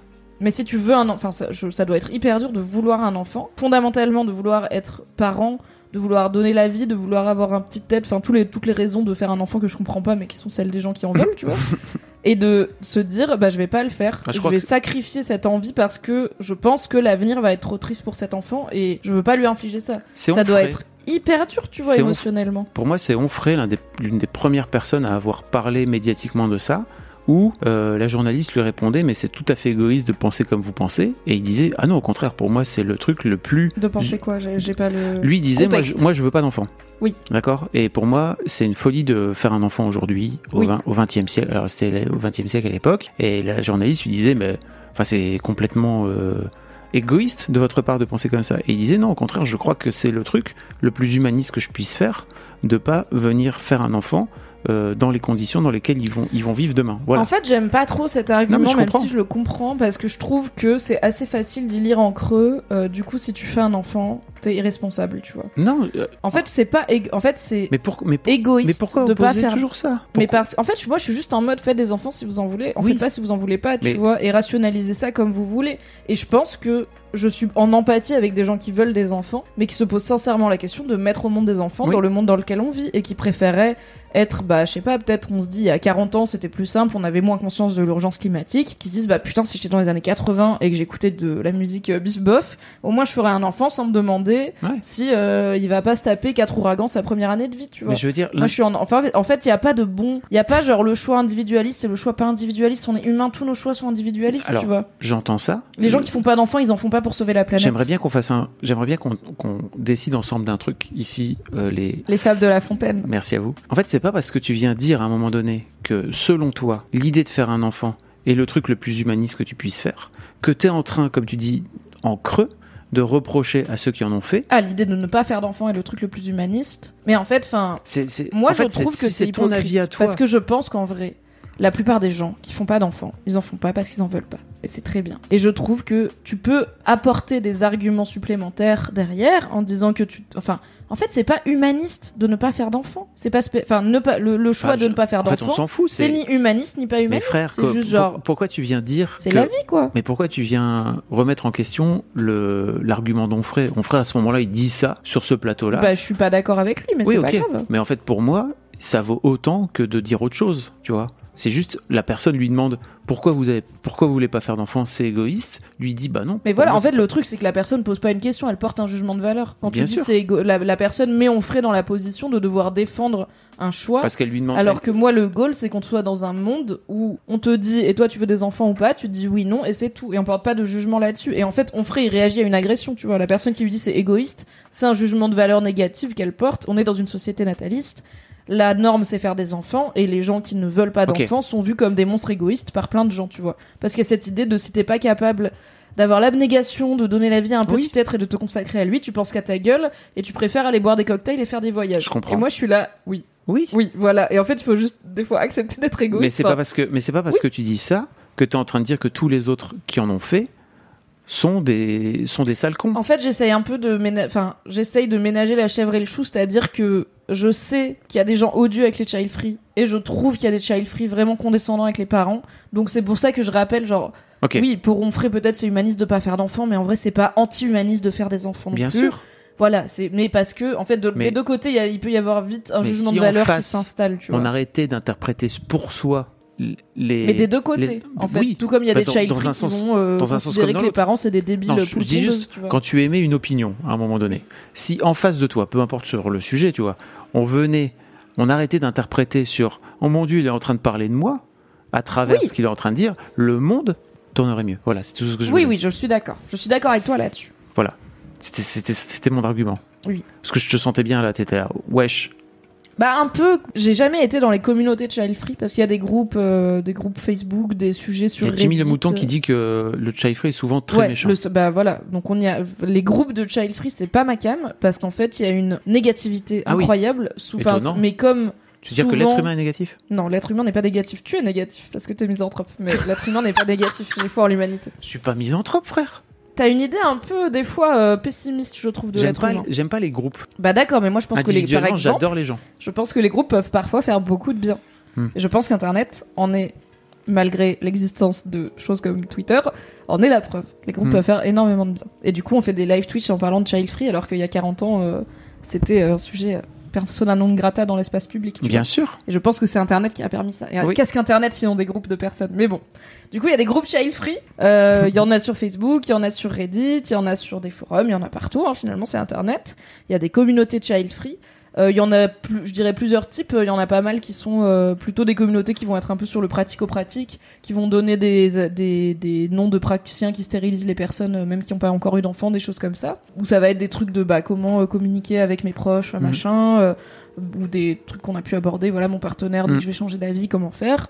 Et puis il y a des groupes qui sont un peu plus euh, pour, on va dire, le vécu des personnes child free face à l'injonction à avoir des enfants. Et bah du coup, c'est des groupes qui sont quand même faits pour se plaindre. Et je, je comprends le truc de t'as des fois envie d'un espace safe où tu peux râler sur des gens qui t'envoient des injonctions à la gueule, mais ça devient très vite euh, du jugement envers les gens qui font des enfants. Ouais. Et en plus du jugement qui est souvent coloré de misogynie, puisque c'est les mères qui s'occupent en principal de leurs enfants. Euh, donc on va voir des femmes qui ont plusieurs enfants être qualifiées de poules pondeuses, des gamins être qualifiés de de chiards, de choses comme ça. Enfin, en fait, moi, c'est pas mon rapport au sujet, tu vois, ça m'intéresse. J'ai pas besoin d'aller clasher des enfants ou des parents oui, pour comprends. être sûr de mon choix et pour vivre en harmonie avec mon choix. Mais aussi parce que, enfin, encore une fois, je suis aussi consciente que je vis dans une bulle qui, en fait, ne me fait jamais chier avec le fait que je suis chi- child free, donc j'ai peut-être moins besoin de, Oui, de- je crois que si tu vivais- de si me sentir vivais un peu moins seule aussi, quoi. C'est ça, si tu vivais encore à Valence, ça serait peut-être pas la même limonade. C'est possible. Après, je pense que c'est aussi ma personnalité. Ça, pas, Oui. la- le négatif n'a- n'amène pas de positif beaucoup chez moi. Euh, donc il y a des groupes child free qui peuvent être vraiment très durs et même euh, envers les gamins. Enfin, tu peux lire des trucs qui vraiment qui ne se disent pas sur des êtres humains parce qu'à la fin c'est des êtres humains. Même si euh, oui, ok, euh, les gamins de deux ans ils vont pas te lire, mais c'est quand même euh, ça se dit pas. Euh, c'est pas le cas sur Mademoiselle par exemple Mm. où on a certes un topic child free qui est assez euh, encadré autour de en fait il y a une liberté d'expression qui est permise et la consigne aux parents c'est plutôt si vous n'aimez pas ce que vous lisez ici allez ailleurs désolé euh, Ouais, laissez-nous là-dessus Mm. mais avec quand même une tolérance limitée dans le sens où je laisse pas les enfin tu vois s'il y a une go qui vient dire ah les poules pondeuses qui font 12 gosses pour les allocs ça enfin au bout d'un moment euh, la règle de respect Oui. elle se maintient quand même là-dedans aussi tu peux respecter les gens tout en luttant contre l'injonction à la parentalité mais du coup, ouais, les groupes child free, il y en a, bah, comme, comme partout, il y en a des biens. Mais euh, moi, j'ai jamais trop traîné dedans parce que ça devenait très vite très aigri. Et ça rejoint ce que tu disais, c'est en fait, j'ai pas besoin de juger les, de rabaisser les choix des Bien autres sûr. pour me sentir à l'aise avec le mien. Surtout que bah, je sais que c'est un choix qui est plus ou moins libre dans le sens où il y a quand même une grosse pression à faire des enfants, plus plein de gens pour qui bah, l'ascenseur social euh, qui est quand même bien rouillé et rouillé et que bah, des fois faire des enfants c'est un peu la seule option qu'on te présente pour t'accomplir et avoir un truc à toi, tu vois, si t'as pas de taf, si tu trouves, enfin, si t'as rien, quoi, t'as pas de perspective, bah, je dis pas que c'est un, c'est la meilleure option, mais en vrai, c'est, je peux, enfin, je vais pas juger, tu vois, les gens qui font Ouais. des enfants pour, euh, pour ça, quoi. Euh, Yoran qui dit J'avais pas mal d'amis de child free, à partir de l'annonce de ma grossesse, ils sont disparus du jour au lendemain. Ça aussi, ça doit être un poil hardcore. Ouais, bah, ouais, c'est un sujet, c'est pareil, c'est un sujet à double tranchant parce que j'ai à la fois lu des, des parents et des, ou des futurs parents et des jeunes parents regretter d'avoir euh, perdu bah, leurs potes euh, qui n'ont Mm. pas d'enfants et euh, vu des child free regretter d'avoir perdu leurs potes qui sont devenus parents parce qu'ils parlent plus que de parentalité, ils ont une vie qui s'adapte, enfin ils sont, ils refusent de, de, de s'adapter, ils partent du principe que tout le monde va s'adapter à leur vie et tout. Je pense que ça vient en partie du fait qu'on on connaît vraiment très mal la vie avec les jeunes enfants. Et je l'ai- donc là, j'ai un neveu qui a deux ans, donc j'ai vu, et encore, euh, il vit pas dans la même ville que moi, mais j'ai vu un peu euh, bah, la vie avec un jeune enfant, quoi. Et en fait, c'est hyper prenant. Et je pense que j'ai pu être dans la team qui se dit, euh, bah ça va, euh, ok, la go, elle a un bébé, mais elle me dit qu'elle peut me voir que de 16h à 16h45 chez elle, euh, bah c'est bon, fous-le dans une poussette et on va au bar, tu vois. J'avais pas conscience de à quel point c'est chronophage un bébé. Et comme la parentalité est quand même un truc qui est relativement dans la sphère de l'intime, tu vois, enfin, on voit pas des. Enfin, c'est con, mais il y a plein d'endroits où il y a pas de table à langer, des choses comme ça. Donc, au final, les enfants sont un peu de. Les bébés sont un peu de facto pas invités parce que assez vite, t'as besoin d'a- d'avoir de- du matériel adapté. Tu sais pas ce que ça représente la vie de jeune parent, et du coup, Ouais. tu rentres pas forcément en empathie avec le fait que, bah, ta pote. Euh, qui te demande de se déplacer jusqu'à chez elle et qui t'a pas répondu depuis 4 jours sur WhatsApp, bah en fait elle a pas dormi non plus depuis 4 jours, elle s'est fait vomir dessus quatre fois. Ça fait huit jours qu'elle essaye d'allaiter, qu'elle y arrive pas et qu'elle s'en veut.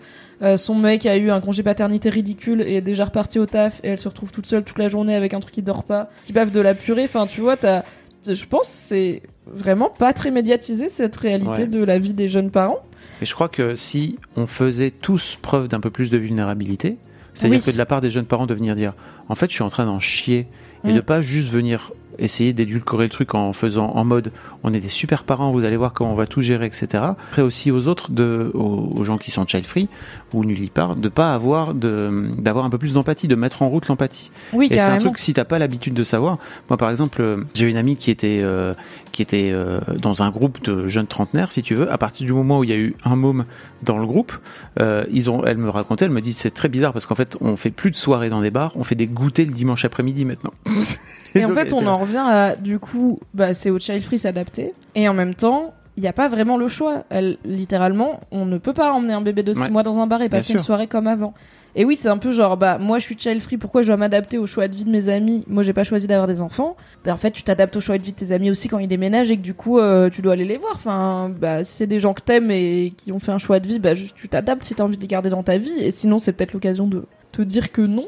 Mais d'un Ouais. autre côté, il y a aussi la problématique des parents qui euh, ne parlent plus que, leur- que de leur gamin, Bah, qui ne pensent même aussi. pas à dire euh, comment ça va toi avant de t'inonder de détails euh, Surtout, de les. couches et ça. de diversification alimentaire et de 48 photos de leur gosse avec de la mort où t'es là, yes, super merci. Enfin, les, comme d'habitude, trouver un entre deux et communiquer sur qu'est-ce que vous attendez de votre amitié, à quoi elle va ressembler une fois que l'autre est parent? Je pense que c'est dur de le savoir avant, surtout si c'est le premier enfant. Mm. Mais bon, bah pendant. Et puis oui, je pense, en tout cas depuis que j'ai un peu mieux compris euh, c'est quoi la vie des jeunes parents et notamment des jeunes mères, je vais euh, les... Enfin, en fait, c'est aussi, c'est un temps assez incompressible, quoi. Oui, pendant deux ans, la personne va être assez peu autonome un et peu encore enfin oui mais tu vois plus ça va il y a la maternelle et tout Ouais. mais pendant au moins 2 3 ans bah ouais c'est c'est la personne va avoir un enfant avec elle la plupart du temps et des horaires qui s'adaptent à ça et on mais encore une fois, c'est quoi le plan B? C'est juste genre, bah non, euh, laisse ton gamin tout seul chez toi Ouais. et viens au bar, bah c'est pas possible. Donc, si tu veux garder l'amitié vivante, il faut faire un effort pour s'adapter.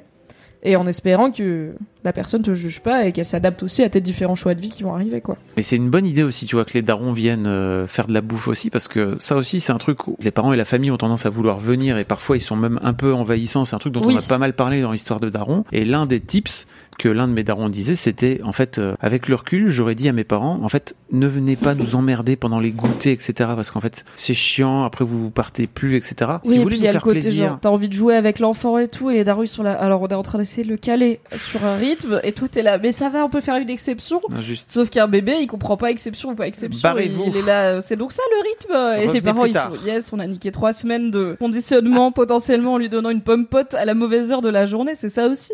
En vrai, les bébés, ça a l'air hyper compliqué. Enfin, les enfants en général. Oui. Et du coup, euh, bah, faut pas non plus se substituer trop au choix éducatif des autres, quoi. Je pense vraiment que la communication, c'est aussi la clé parce que je pense que j'ai perdu des amitiés comme ça. Pas parce que j'étais pas prête à m'adapter, mais parce que les injonctions de la société nous ont imposé une limite de communication qu'on n'avait pas avant. Ça aussi. Et peut-être que les injonctions de la société, on peut leur dire. Fuck you, allez vous carrément. Faire. Il y a Yoran qui demande Oui. Mimi, est-ce que ton choix de ne pas avoir d'enfant serait différent si la charge parentale était répartie différemment, genre dans un monde communautaire? Euh, Non, euh, parce que honnêtement, je ne veux pas d'enfant parce que je ne veux pas d'enfant. Et du coup, c'est Tu tout le dire- reste, ça joue. En termes de responsabilité aussi. Oui, si du coup, si j'avais un enfant et que j'étais sûre que ce serait pas que à moi de le gérer, donc moi je pars du principe que ça veut dire en premier lieu être sûr que le père va faire sa part, donc trouver un bon partenaire et un bon potentiel père pour euh, cet enfant, mais aussi comme elle dit vraiment dans un monde communautaire, je pense que c'est un peu l'idée. Il faut un village pour élever un enfant, euh, d'avoir, bah tu vois, t'as des pays qui sont beaucoup plus adaptés aux enfants où tu vas avoir euh, des espaces de garde dans les magasins, des tables à langer partout, enfin tous ces trucs qui font que des, des métros où tu peux aller avec des poussettes, des choses comme ça. En fait, non, j'aimerais que le monde soit comme ça parce que j'aimerais que les parents aient un monde plus, enfin que tout le monde un monde adapté à ses besoins, y compris les parents et donc notamment les mères, et que j'ai pas, enfin. Je trouve ça hyper triste et Clémence qui a écrit l'article sur Daron sur euh, ne pas vouloir de bébé bruyant euh, dans l'espace public, c'est pas très féministe.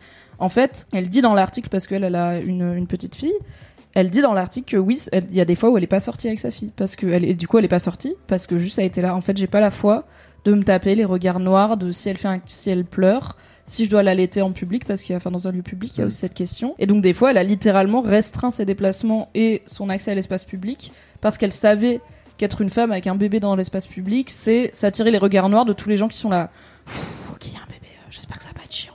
Donc déjà, tu sais, tu- rien que tu t'installes, t'as les gens qui te regardent en mode ça va la bombe à retardement? Tu fais bon bah oui, tu te sens pas hyper bienvenue et on sait que la place des femmes dans l'espace public c'est une grande question et je pense que ce serait dommage de nier que la place des mères aussi c'est une question quoi. Donc je veux que le monde soit plus adapté à élever, enfin à ce que les enfants euh, ne soient pas une charge mais plus un truc qu'on peut partager. Après moi j'avoue j'ai aucune envie de m'occuper des enfants des autres donc je peux pas vraiment non plus appeler à un monde communautaire parce que j'ai pas envie qu'on me dise euh, ah bah ta voisine elle a eu un gosse, elle doit faire une course, c'est à toi de t'en occuper. Je suis là bah moi j'ai pas envie donc euh, non. bah je dis pas je mourrais mais j'ai pas non c'est pas le projet de société dans lequel j'ai envie de vivre. C'est peut-être un peu égoïste mais il y a des limites tu vois genre si quelqu'un enfin ça m'est arrivé dans le train que quelqu'un me dise est-ce que tu vois qu'une daronne avec un bébé me dise vous pouvez le, le vous pouvez me le garder 10 minutes le temps que je il me rafraîchir et prendre un café. Je suis là bien sûr. Il y a pas de problème, mais ça reste ponctuel, tu vois. C'est à la fin, euh, je te rends ton bébé, tu vas faire ta vie, je vais faire ma Ouais. vie. J'ai pas envie qu'on attende des gens qui s'occupent des enfants qui sont pas à eux. Et en plus, je sais que attendre ça des gens, ça veut dire attendre ça des femmes, parce qu'on va toujours se dire que les femmes ont l'instinct maternel. Et j'ai pas envie que si je suis, euh, je sais pas, au supermarché, et en fait il y a moi et deux gars, et euh, il y a un bébé qui pleure, et on va me dire ah bah tiens tu peux le garder. Je suis oh, bah, déjà on est trois, et bon, j'ai pas envie. Enfin, Hmm. je suis pas hyper à l'aise avec les enfants en fait dans la vie, donc non merci. Donc ça joue pas dans ma décision et en fait je pense que la chance que j'ai c'est que si je voulais un enfant ou des enfants, je suis armée pour mettre le max de chance de mon côté, pour euh, choisir le bon gars avec qui les faire, pour euh, voilà être euh, crois. consciente et avoir accès, savoir où trouver l'information sur la réalité de la grossesse, de l'accouchement, de la vie avec un bébé, de la vie avec un enfant, pour réfléchir bien en amont à qu'est-ce que ça va impliquer en termes de thunes, en termes de carrière, en termes de tous les projets de vie que je peux avoir et en termes de genre. Donc si jamais je voulais un enfant, je serais mieux armée que d'autres et ce serait quand même compliqué. Mais c'est pas le sexisme qui fait que je veux pas d'enfant. C'est vraiment la non-envie d'enfant qui fait que je veux pas d'enfant. Mais ça, ça ne m'aide pas à changer d'avis, mais j'ai pas envie de changer d'avis euh, de base, donc euh, c'est assez simple. Après, on va parler de ta discussion avec tes parents.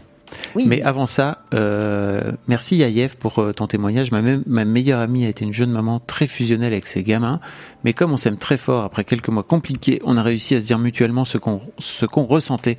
Et j'ai accepté en tant que maman. Et surtout, elle m'a aussi accepté en tant que child free. J'ai en fait compris que c'était une démarche qu'elle devait faire aussi. Parce que même si moi, je n'avais pas changé, elle me voyait d'un prisme différent. Donc, elle a dû me réaimer. Je me mets dans la peau d'une jeune euh, mère, euh, enfin dans le sens où c'est son premier enfant en bas âge et tout. Bah tu, quand bien même c'est ton choix, tu sacrifies beaucoup. Et en fait, des fois, tu peux, je pense que tu peux avoir le seum de voir ta meilleure pote euh, poster des stories au bar quand toi t'es avec ton gosse qui Mhm. encore une fois ne dort pas, euh, te vomit sur les seins, que t'as du mal à allaiter, avec le daron qui est plus ou moins présent et un maximum d'injonctions contradictoires parce que ça s'arrête pas une fois que t'as accouché, hein, ça va continuer toute ta vie de femme et de mère, hein, les oui. injonctions. Donc euh, je pense que tu peux aussi avoir de l'empathie. C'est pas l'idée de dire arrêtez de poster des stories si vous avez des potes qui ont fait des enfants, pas du tout. Mais tu peux aussi avoir l'empathie que parce que Yayev dit, euh, même si moi je n'avais pas changé, mon avis me voyait d'un, mon ami me voyait d'un prisme Bien différent. Et je pense que ouais, tu te sens décalé, t'as pas la même vie, tu sens peut-être que la personne va te juger négativement, genre tu te dis bah peut-être qu'elle me voit comme une idiote d'avoir fait des enfants, comme une poule pondeuse justement, euh, comme une meuf un peu abrutie par la maternité parce qu'en fait mes préoccupations actuelles c'est est-ce que ma fille elle mange Mm. mais bon bah en fait quand t'as un petit bébé dont tu veux t'occuper euh, oui c'est important. c'est- enfin c'est un peu primordial de savoir si elle mange sauf que c'est pas passionnant pour la plupart des gens. Mais tout comme euh, si ta pote elle est passionnée de, de plantes euh, elle va peut-être s'intéresser beaucoup à est-ce que ma bouture elle prend tu vois. C'est ça marche beaucoup mieux en se disant les trucs qu'on a dans nos vies et dans nos cœurs qu'en essayant de deviner Mimi, parlons de ton, de, de, de ta maman ou oui de ma maman de en vrai hein. c'est pas trop un sujet avec mon papa Ton père. ce qui est euh, assez révélateur hmm. Enfin, en fait, j'ai eu une première discussion avec mes deux parents sur le... mais c'était pas genre we need to talk, c'est plus Oui. venu dans la discussion, bah notamment voilà, ma sœur a eu un enfant et tout, donc euh, ça, moi il y avait déjà un peu les trucs de euh, c'est quand qu'on est grands-parents, j'étais là. hmm. Bah vous avez trois filles, peut-être euh, me regardez pas du coup. Donc j'ai fini par, je sais pas, ouais, quand j'avais la vingtaine, leur dire écoutez, moi je pense que je vais j'ai pas envie d'avoir des enfants, donc comptez pas sur moi. Euh, J'étais assez contente que ma grande sœur en fasse un parce que en vrai, je, enfin, je- jamais de la vie je ferais des parents pour que mes enfants soient grands-parents. Tu Mais ferais des enfants. c'est pas une bonne raison de faire des enfants. Et ils m'en l'ont pas exigé, tu vois. Ils m'ont jamais dit, euh, ça va, tu pourrais faire un effort et faire de nous des grands-parents. Mais je vois à quel point ça les rend heureux d'être grands-parents. Et je vois que ça leur tenait vraiment à cœur. Et du coup, je suis juste contente qu'il n'y ait pas eu que moi et que bah, ma sœur ait fait un enfant pour plein de bonnes raisons. Et que, que du coup, bah, mes parents sont très contents d'être grands-parents. Donc tant mieux pour eux. Euh, mais euh, ce sera pas par moi qu'il y en aura des nouveaux. Et euh, bah la, oui, la grossesse de ma sœur a été l'occasion de- d'en reparler un peu. J'ai eu quelques euh, ah t'es la prochaine, j'étais là. Ah, ils sont revenus sur. euh, alors- Pas tant eux, c'était des oncles, des machins, tu Ah. vois, parce que ma sœur a, a appris sa grossesse à Noël et du coup elle a pu faire euh, ce qui était assez cool, une annonce euh, devant le sapin, euh, meilleur cadeau de Noël. Honnêtement, ma mère l'a pleuré, et tout. enfin c'était très émotionnel mais très chou. Attends, tu veux dire qu'elle a appris sa grossesse, genre, ça faisait genre une, un elle mois a fait son test de grossesse quand elle était chez mes parents pour Noël, littéralement. C'est, des. Déjà, ça, c'est euh, bon timing. Euh, Non, mais c'est ballsy parce que généralement, tu vois, t'attends quelques mois, machin. Elle était pas non plus enceinte de trois semaines. Elle était un peu déjà bien. Disons que si elle avait voulu avorter, elle aurait pas fêté Noël. Elle aurait dû aller vite euh, avorter. Ok. Donc euh, voilà, c'était pas. voilà, le timing était serré, mais et puis dans tous les cas, elle voulait pas avorter. Donc même si elle avait été enceinte que d'un mois, je pense qu'elle en aurait, elle aurait peut-être pas fait l'annonce parce que t'as le côté, peut-être je vais faire une fausse couche. Oui, c'est ça. C'est souvent Mais ça. euh, le- là, elle était déjà bien, enfin bien enceinte. Elle Ok, était pas à six mois, mais il y avait moins de risques. Et puis je pense qu'elle l'aurait au moins dit à ma mère. En partie aussi pour bah, éventuellement partager avec elle si elle faisait une fausse couche. C'est un truc qui arrivait à ma mère, euh, qui arrivait à beaucoup de femmes. Et je pense que ma sœur aurait pas voulu être seule avec ça. Donc euh, elle aurait peut-être pas fait l'annonce devant le sapin, mais il y aurait eu une discussion. Et du coup, bah, pour moi, ça a été l'occasion de reparler avec ma mère du fait que je veux pas d'enfant. J'étais pas hyper sûre qu'elle le prenne très bien. J'étais pas hyper sûre qu'elle l'accepte. Euh, J'avais peur aussi qu'elle se sente jugée, Mm. qu'elle ait l'impression qu'en disant je veux pas d'enfant, je remets en question ses choix de vie à elle Mm. et je dis bah je veux pas avoir, enfin comme si je disais je veux pas être toi, tu vois, alors Ouais. que en fait euh, je trouve que ma mère est très cool et qu'elle a l'air d'avoir une vie qui à plein de niveaux et la vie qu'elle voulait vivre et qu'elle trouve énormément d'épanouissement dans le fait d'être notre mère Malgré le poney. malgré le poney et malgré plein de trucs, tu vois, euh, de, de type, bah, elle s'est arrêtée de travailler, Mm. euh, sa carrière n'est absolument pas celle qu'elle imaginait. Euh, ça pose des questions. Heureusement, tu vois, avec mon père, ça se passe toujours bien, mais s'il divorçait, bah, bon, après, t'as les, tu vois, t'as les pensions et tout, et mon père, il les payerait, mais elle aurait pas du tout la même, elle va pas avoir une retraite euh, qui lui permet de vivre euh, Mm. beaucoup. C'est mon père qui a le plus gros salaire, enfin, tu Toi, vois. toi non plus. Moi non plus, mais moi au Et moins moi- c'est pas la faute d'un mec, tu vois, c'est la Oui, faute oui. du capital. Donc euh, alors que ma mère littéralement, elle a juste par rapport à mon père, elle a beaucoup moins d'argent parce qu'elle a pas travaillé en fait pendant Ouais. Bah, plus de 10 ans quoi pour élever trois enfants. Ce qui et c'est ce qui a permis à mon père aussi de se consacrer à sa carrière. Donc euh, c'est un schéma assez tradit et j'avais peur que voilà mon je ne veux pas d'enfant comme en plus voilà je suis féministe, je suis indépendante, je vis à Paris, je travaille sur internet, enfin tous ces trucs que ma Ouais. mère euh, ne comprend pas forcément tout le temps, euh, bah j'avais peur qu'elle le prenne comme je te juge et je pense que t'as une vie de Mm. merde et je veux pas ta vie. Alors que mon choix de, de ne pas vouloir d'enfant, enfin le fait que je ne veuille pas d'enfant, je pense n'a rien à voir avec ma mère qui en plus même si euh, oui on a eu plein de clashs et tout, euh, n'a vraiment pas été une mauvaise mère. Ça a l'air d'être plutôt chill, même maintenant. Franchement, on est hyper, euh, on a une relation très cool maintenant qu'on est adulte et du coup, je suis pas dans la team. euh, J'ai une famille tellement dysfonctionnelle que euh, ça joue sur mon envie ou pas d'avoir des enfants. Non, non, franchement, ma famille ça va bien. Et je vois qu'avec, euh, tu vois, avec mon neveu, ils sont top et tout et ils sont pas, euh, tu vois, tous les trucs un peu genre Des fois, les grands-parents, ils, ils essayent un peu trop de se substituer aux parents, ou ils sont un peu trop dans la posture de moi, je t'ai élevé, donc je sais, donc je vais te dire comment l'élever. Il y a pas de ça, tu vois. Il y C'est a cool. vraiment. euh, c'est juste que quand ma mère a son, son neveu sous les yeux, elle n'a plus d'enfant, elle n'a plus personne, elle n'a plus de mari, elle est focus. Mais c'est le seul truc, donc Oui. c'est juste rigolo à voir. Mims. Vraiment, la go, elle nous dit Je vous embrasse tous, surtout mon neveu que j'aime très fort. Et je suis là, vraiment, t'as juste. Tu l'as volontairement isolé dans le message Bien alors qu'il sait pas lire. Il s'en Ouais. bat les couilles, il va jamais le savoir. Mais nous, on le voit, tu vois, nous, tes filles. Mais c'est pas grave, ça, ça me fait rire, tu vois. Je vous aime toutes, surtout mon neveu. ok, merci. Mais donc, on a eu cette discussion et j'ai été très agréablement surprise, euh, ce qui m'arrive de plus en plus avec euh, ma mère finalement grandissant, donc c'est plutôt mieux que l'inverse, euh, puisqu'elle était, en fait, elle était plus curieuse des effets que ce choix. Euh, En tout cas, ce... enfin, moi je le vois vraiment pas comme un choix parce que je choisis pas de pas vouloir d'enfant, Oui. tout comme je choisis pas de pas aimer la coriandre, tu vois, c'est juste ma vie. Mais en tout cas, de ce, cet état de fait, elle était plus consciente, qu'on, enfin, curieuse et un peu inquiète des conséquences que ça pouvait avoir moins sur ma enfin moins sur l'aspect social c'est-à-dire qu'elle m'a pas dit euh, mais qu'est-ce qu'ils vont penser les gens ou machin c'était pas mal sur l'aspect vie amoureuse elle était elle avait peur que du coup euh, je- ça me provoque des, des malheurs en amour dans le sens où je tomberais sur un mec qui en veut ou alors que euh, bah, je dois me séparer d'un mec que j'aime euh, et du coup bah ça a été l'occasion pour moi de dire que j'en parle assez tôt avec mon compagnon actuel et celui d'avant, je l'ai abordé très vite et je fais régulièrement des, des, des petits checks sur Oui. où on en est, est-ce qu'on a changé d'avis, On en reparlera après. Oui, voilà. ton neveu. Donc, euh, donc euh, c'est l'occasion. Et donc, bah, j'ai eu cette discussion avec elle, en fait, de, bah, on, en a parlé. euh, a priori, il en veut pas non plus. Mais on en parle régulièrement. Et elle m'a dit, eh oui, mais du coup, s'il en veut, eh ben, je serai là, bah, pas avec moi, quoi. Enfin, c'est juste, je vais pas lui faire d'enfants juste parce que je l'aime. C'est une très mauvaise raison de faire des enfants, je pense.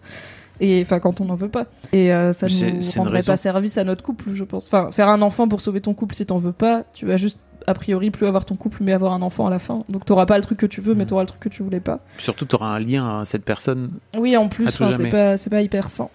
Euh, je suis pas trop dans la team euh, faire des enfants par amour. Je suis dans la team quand tu veux des enfants, ça a l'air très cool de, de mélanger l'amour à tout ça. Euh, mais quand on veut pas, c'est pas une bonne raison de s'y mettre. Et, et elle m'a posé texto la question, mais comme parce que du coup elle m'a dit, bah, du coup, t'as- t'as une contraception et tout. Je lui ai dit, oui, quand même, j'ai une contraception, machin.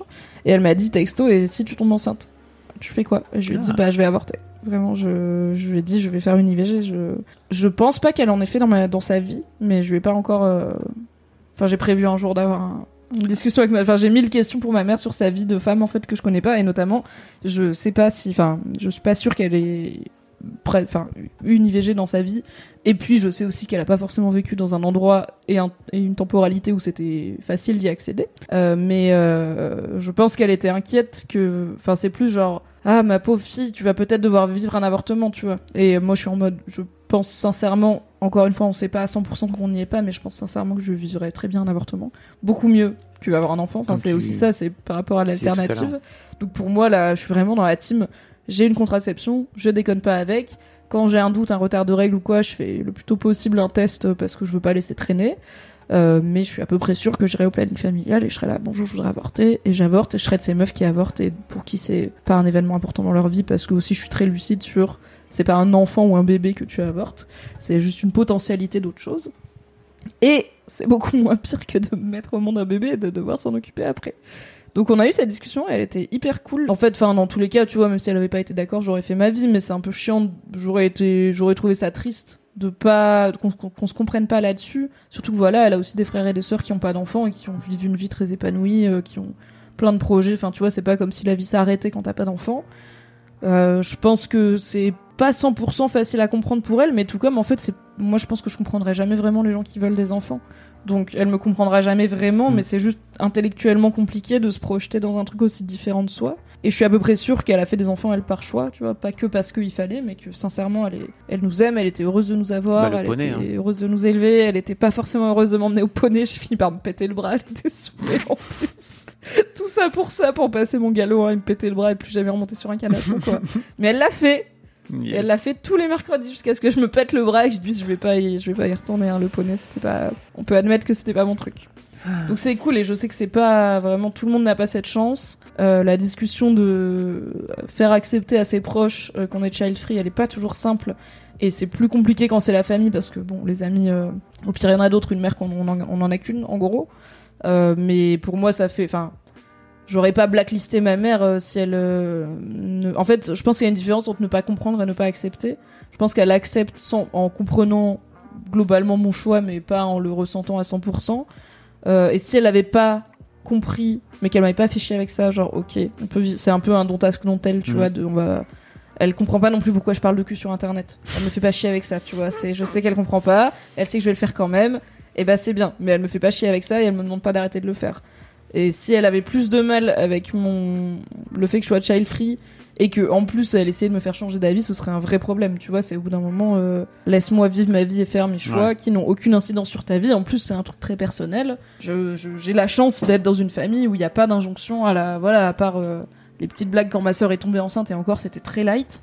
Il y a pas d'injonction et il y a plus un truc bah comme on disait de communiquer plutôt sur tes vraies émotions et tes vrais ressentis où ma mère elle m'a dit bah voilà qu'elle était inquiète euh, que ça me pose des soucis en amour, qu'elle était inquiète à l'idée que peut-être je dois avorter du coup, euh, qu'elle était inquiète euh, à l'idée que bah je vive pas un truc qui pour elle est un grand bonheur de la vie, tu vois, et que peut-être je regrette, je finisse par Mhm. tellement attendre que bah ça devient j'arrive à un moment de ma vie où ce serait compliqué d'en avoir et que je regrette.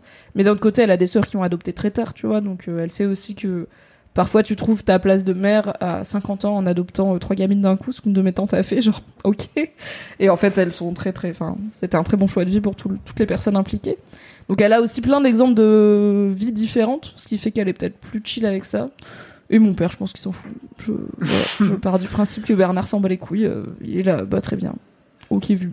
Il a. Lui, il voulait des enfants. Il a rien est dit. content d'être père. Bah après, enfin en fait, soit on en a parlé, donc on était avec toute la famille quand ma soeur a fait son annonce, soit après juste en tête à tête avec ma mère. Du coup, il a, il a pas spécialement réagi, non. Je pense, euh, il est à la limite, j'imagine qu'il est un peu taquin, genre euh, pas ça devant ta mère, euh, tu sais ce que ta mère va répondre, tu vois. Et encore, bah, au final, ma mère elle est cool. Euh, je pense que si c'était un vrai problème pour ma mère ou entre ma mère et moi, on en parlerait avec mon père, mais plus genre damage control de ta Ouais. relation avec ta mère et pas. euh, Enfin, je pense vraiment que lui il s'en fout. hein. Il est content d'avoir son neveu, c'est enfin son, Oui, c'est ça. petit-fils. J'ai un peu l'impression que ta grande sœur t'a un peu sauvé la mise. Dans, oui dans et le sens non, où- dans le sens où il n'y avait pas non plus une pression euh, Oui. énorme. C'est juste, oui, si je pense on était tout arrivé à 35-36 ans sans gamin et que ça commence tranquillement à être l'âge où c'est moins simple d'en faire biologiquement, il y aurait une petite inquiétude, mais je pense pas que je suis dans une famille. euh, je pense que mes parents ont déjà sont pas trop là pour apprendre aux gens comment vivre leur vie. Ils ont eux-mêmes vécu une vie qui est pas complètement en accord avec ce que les codes de leur époque disaient, donc en fait ils sont bien placés pour savoir qu'il faut Oui. laisser les gens faire leur choix. Tant qu'ils sont heureux, c'est très bien. Je pense que les parents de mon père étaient pas chauds pour qu'il se marie avec une marocaine euh, Oui. et il l'a fait quand même, tu Mhm. vois. C'était déjà pas chaud pour qu'il quitte le Haut-Rhin, donc si tu veux, c'est bon, il y avait des, un chemin à débroussailler et, euh, et puis euh, sans dire qu'ils nous ont élevés dans le féminisme le plus total, en vrai, ils ont une vraie conviction de tu vis la vie que t'as choisi de mener, t'es une personne Bah. libre et on va pas te faire chier outre mesure avec tes choix de vie, donc ils nous impactent pas et qu'on a l'impression que t'es heureuse, tu vois. C'est pour eux, leurs filles, elles sont épanouies. Bon bah c'est cool. Après, il y a du bonus et du malus, mais ils sont pas chiants. Donc j'ai de la chance. Quand, quand je vois euh, les, la- les trois frangines euh, et gueules, je me dis, bon, ils ont quand même fait du bon boulot. euh, Ils ont fait du bon taf. Et ils ont élevé trois filles qui sont à leur façon euh, dans une forme d'indépendance assez euh, assumée, tu vois. Mm. Donc je pense que c'est infusé dans qui ils sont et dans l'éducation qu'ils nous ont donnée. Donc ce serait un peu fort de café de venir ensuite nous reprocher de faire des choix de vie euh, qui ne concernent que nous, tu vois. Mais on sait que ça arrive parfois. Il y a des gens qui ont un peu plus la paille la poutre. Mais moi ça va. Tranquille. ou pas, ma non-envie d'enfant, je me demande si ça ne vient pas de l'idée que c'est ma manière de revendiquer une vie différente, qui sort des sentiers battus et de ce qu'on aurait pu attendre de moi, une sorte de force de conviction border. Enfin, c'est vrai que oui, le, le mode par défaut qu'on attend d'une personne et notamment d'une femme, c'est de finir par avoir des enfants ou essayer d'avoir des enfants et en tout cas être triste si t'arrives pas à en avoir. Après, je pense qu'il y a quelque chose de révolutionnaire aussi à faire des enfants à sa façon et à les élever à sa façon et à justement prendre ses convictions et les appliquer à un niveau de la vie qui est hyper important pour l'avenir aussi, qui est la parentalité. Et en fait, euh, moi, ma meilleure pote, elle a une de mes meilleures potes euh, du collège. Elle est maman pour le coup depuis 4, ans, ouais. Et euh, elle est en polyamour avec un gars qui est donc le père de son enfant. Donc en gros, elle a eu un enfant avec un gars avec qui elle était en polyamour, qui était un peu son, enfin c'était pas son main gars, mais c'était le premier gars du groupe qui a fini par se créer. Je Ok. sais pas s'il y a des termes techniques, euh, un cluster de polyamour, je sais pas, il doit y avoir un terme, mais je ne l'ai pas. Donc elle était en couple, enfin elle est en couple avec un gars.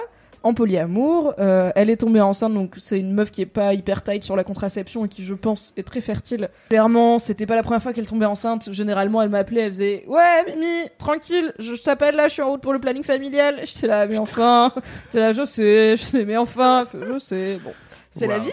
Euh, mais un jour, elle m'a appelé, elle m'a dit Ouais, Mimi, du coup, je suis enceinte. Et j'étais là, Ok, bah tu vas au planning? Elle m'a dit Bah non, je vais le garder. J'étais là, Bah dingue. Et en fait, juste, euh, elle et son compagnon étaient là T'as envie Moi, j'ai envie. On peut Ouais, on peut. Et en fait, elle a une vie complètement atypique. Elle a donc un enfant. Un fils de 4 ans, avec son mec avec qui elle est en polyamour, donc elle a deux autres compagnons, son mec lui-même euh, qui est, enfin en plus c'est des personnes un peu euh, marginalisée. euh, ma pote, elle bosse pas pour le moment. Elle, est, euh, elle vit en coloc avec un pote qui est un mec trans. Euh, donc ils vivent en coloc, tout se passe bien. Bon. Après, quand elle est tombée enceinte, elle était là. Alors bon, du coup, il va y avoir un enfant, un bébé. Qu'est-ce qu'on fait? Est-ce qu'on reste en coloc Mais du coup, il y aura un bébé de temps en temps? Mm. Est-ce que machin Et le gars était là. Bon bah vas-y, tu sais quoi? Reste là, t'accouches et on voit comment je le vis parce que lui-même avait pas côtoyé beaucoup d'enfants et qu'en même temps il était là. Je sais pas si je retrouverai une coloc euh, aussi cool et aussi, euh, tu vois, euh, safe Ouais. par rapport à ça. Du coup, elle a eu son bébé, qu'elle a, elle, elle a jamais emménagé avec son mec, avec le père de l'enfant. Donc elle est restée dans sa coloc avec son pote, avec le bébé. Euh, son mec, euh, donc le père de l'enfant, habite à quelques rues, donc elle l'emmène. Ils font un peu garde partagée parce que quand elle bossait, elle bossait en restauration le soir, donc le mec s'en occupait le soir et elle la journée. Euh, depuis, elle a deux autres compagnons. Le mec a aussi ses bails et en fait, le gamin il va ultra bien parce que ce qui est important pour ce gamin, c'est d'avoir des parents qui l'aiment, qui passent du temps avec lui, qui lui apprennent la vie en société. Donc tu vois, là, on l'a emmené à une médiathèque. euh, Il y avait un coin jeu et un coin pas jeu, et du coup, c'était pas ça, c'est le coin jeu. Là, on fait moins de bruit. C'est, enfin, c'est un petit bout de chou qui est adorable et qui est hyper curieux et qui va pas moins bien qu'un autre. Mais elle a une façon de vivre sa maternité qui est dans une radicalité folle. Tout simplement par la liberté qu'elle s'octroie, quoi. Elle a jamais arrêté de date, elle a jamais arrêté de se sentir désirable, elle a jamais considéré qu'elle n'existait plus que par le prisme de son enfant, tout en ne niant pas que bah oui c'est une partie hyper importante de sa vie maintenant qu'il est là parce qu'elle l'a fait et qu'il est là. Euh, ils ont un partage des tâches qui est absolument pas dans les codes genrés puisque au final le mec s'en occupe beaucoup plus qu'elle. Vraiment son mec a fini par lui dire arrête de te forcer à venir tous les jours euh, passer du temps avec le gosse parce que vraiment juste ça se voit que t'es fatigué par le taf. Donc vas-y on dit que tu viens une ou deux fois par semaine au lieu de venir tous les jours. Et comme ça, quand tu viens, t'es reposé et tu passes genre deux heures cool avec lui. Alors que là, t'arrives après le en sortant du boulot, euh, ça se voit que t'as envie de faire autre chose. En fait, t'as envie de te poser boire une bière et puis euh, peut-être, euh, tu vois, être avec des adultes. Donc, force pas parce que sinon t'es pas une bonne mère. Juste Ça viens existe. quand tu veux, quoi. Donc- Et ça existe. C'est fou. Et tu vois, c'est un mec, genre, sur le papier, je pense que plein de gens diraient qu'il fait un mauvais père parce qu'il est neuroatypique, parce qu'il est sans emploi, parce qu'il est, euh, bah, comme beaucoup de personnes neuroatypiques, il a des formes, ce qu'on appelle les intérêts spécifiques, je crois, où du coup, bah, c'est un gros nerd de certains trucs Mm. où tu te dis, mais comment il peut faire un bon père alors que c'est un peu un grand gamin, machin. En fait, à la fin, le gosse, il va hyper bien, il est complètement, so- enfin, il est social normal, tu vois, c'est pas un enfant des, des bois, ça va, il peut parler avec les autres enfants et tout. Et ma pote, je pense que c'est un exemple trop cool à donner à son fils de vivre cette liberté et de lui montrer à quel point tu peux tout concilier dans la vie, pas en mode euh, girl boss euh, tout concilier, tu vois, mais juste genre tu peux être la personne que tu as envie d'être tout en étant un bon parent et tout en ayant une relation respectueuse et aimante avec l'autre parent qui n'est pas non plus normée parce qu'elle est dans une forme de enfin parce qu'elle est dans le polyamour. Enfin, on peut niquer les codes en ayant des enfants. Donc si on veut des enfants et qu'on se dit je vais pas les faire parce que c'est un peu trop tradit, on peut aussi se dire je vais les faire et je vais niquer le système dans la façon dont je les fais ou dans la façon dont je les éduque. Enfin, en soi, euh, élever des enfants féministes, c'est déjà un peu révolutionnaire, tu vois. Donc, euh, Mais je crois que c'est dur à tenir vis-à-vis du reste de la société. oui, De... Parce que le regard des gens, il, est... Bien il sûr. doit être dramatique. peut-être qu'en fait, juste t'as pas envie d'avoir des enfants et t'essayes de la rationaliser, mais tu peux Mm. peut-être juste accepter que t'as pas envie et c'est pas grave. Mais si t'as en, en vrai un peu envie et que tu te dis juste bah faire des enfants c'est un peu trop normie, il y a moyen de faire des enfants de façon rebelle, mais ça vient avec oui bah comme tout ce qu'on fait qui est en dehors des normes, ça vient avec le fait la conviction, enfin la connaissance que ça va s'opposer aux normes et que du coup ça va être un petit peu de taf. Mais bon, déjà avoir un enfant dans les normes, ça a l'air d'être un taf fou, tu vois. Donc euh, en tous les cas, c'est du taf, autant le faire comme on a envie Ouais. de le faire, quoi. Il y a Nessie qui me demandait, en tant que papa, tu te visualises forcément grand-père un jour, t'arriveras à faire Ah, le trop deuil bonne question. si tes filles ne voulaient pas d'enfants, ce qu'on sait tous que tu respecterais. Euh, alors, c'est très intéressant parce que euh, Lina, qui est donc ma fille aînée, elle, elle a 15 ans et elle dit, moi c'est dead. Et je sais pas d'où ça lui vient. euh, parce bah, que ça, c'est les féminazis encore. ben voilà. Mais euh, elle est vraiment dans ce truc. Alors après, je trouve qu'il y a un truc cool aussi, c'est que elle a des modèles autour d'elle. Toi, par exemple, euh, Marion aussi, avec qui on, elle en a déjà parlé, etc., qui disent qu'elles veulent pas d'enfants. Marion Seclin. C'est très intéressant de l'entendre déjà dire et d'avoir une conviction de non mais en fait pour moi c'est trop compliqué.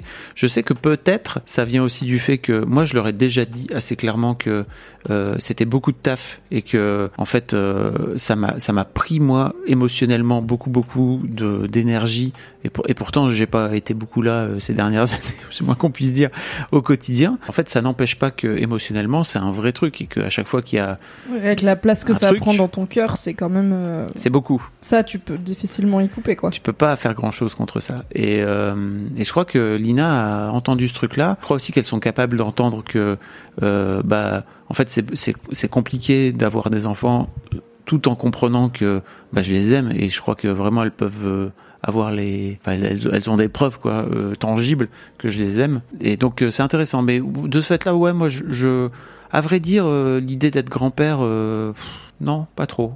Ça va en Oui, fait. j'allais dire, je pense que en vrai déjà tu t'en bats les couilles d'être grand-père, voire peut-être que vraiment ça t'intéresse pas spécialement. Après, c'est aussi que t'es un peu jeune pour te projeter dans le Ouais, grand-père. Tu vois, t'es pas à l'âge où tes filles, elles, a priori, si tout va bien, elles risquent pas d'avoir Mm. des enfants là tout de suite. T'as encore bien 10 ans de marge si elles en veulent, a priori, statistiquement. Mm. Toi, t'es pas à l'âge qu'ont les grands-pères quand on imagine un grand-père, quoi, même si on a des plus jeunes que d'autres. Donc, Tu euh, peux, tu et peux être puis, grand-père euh, à 44 ans.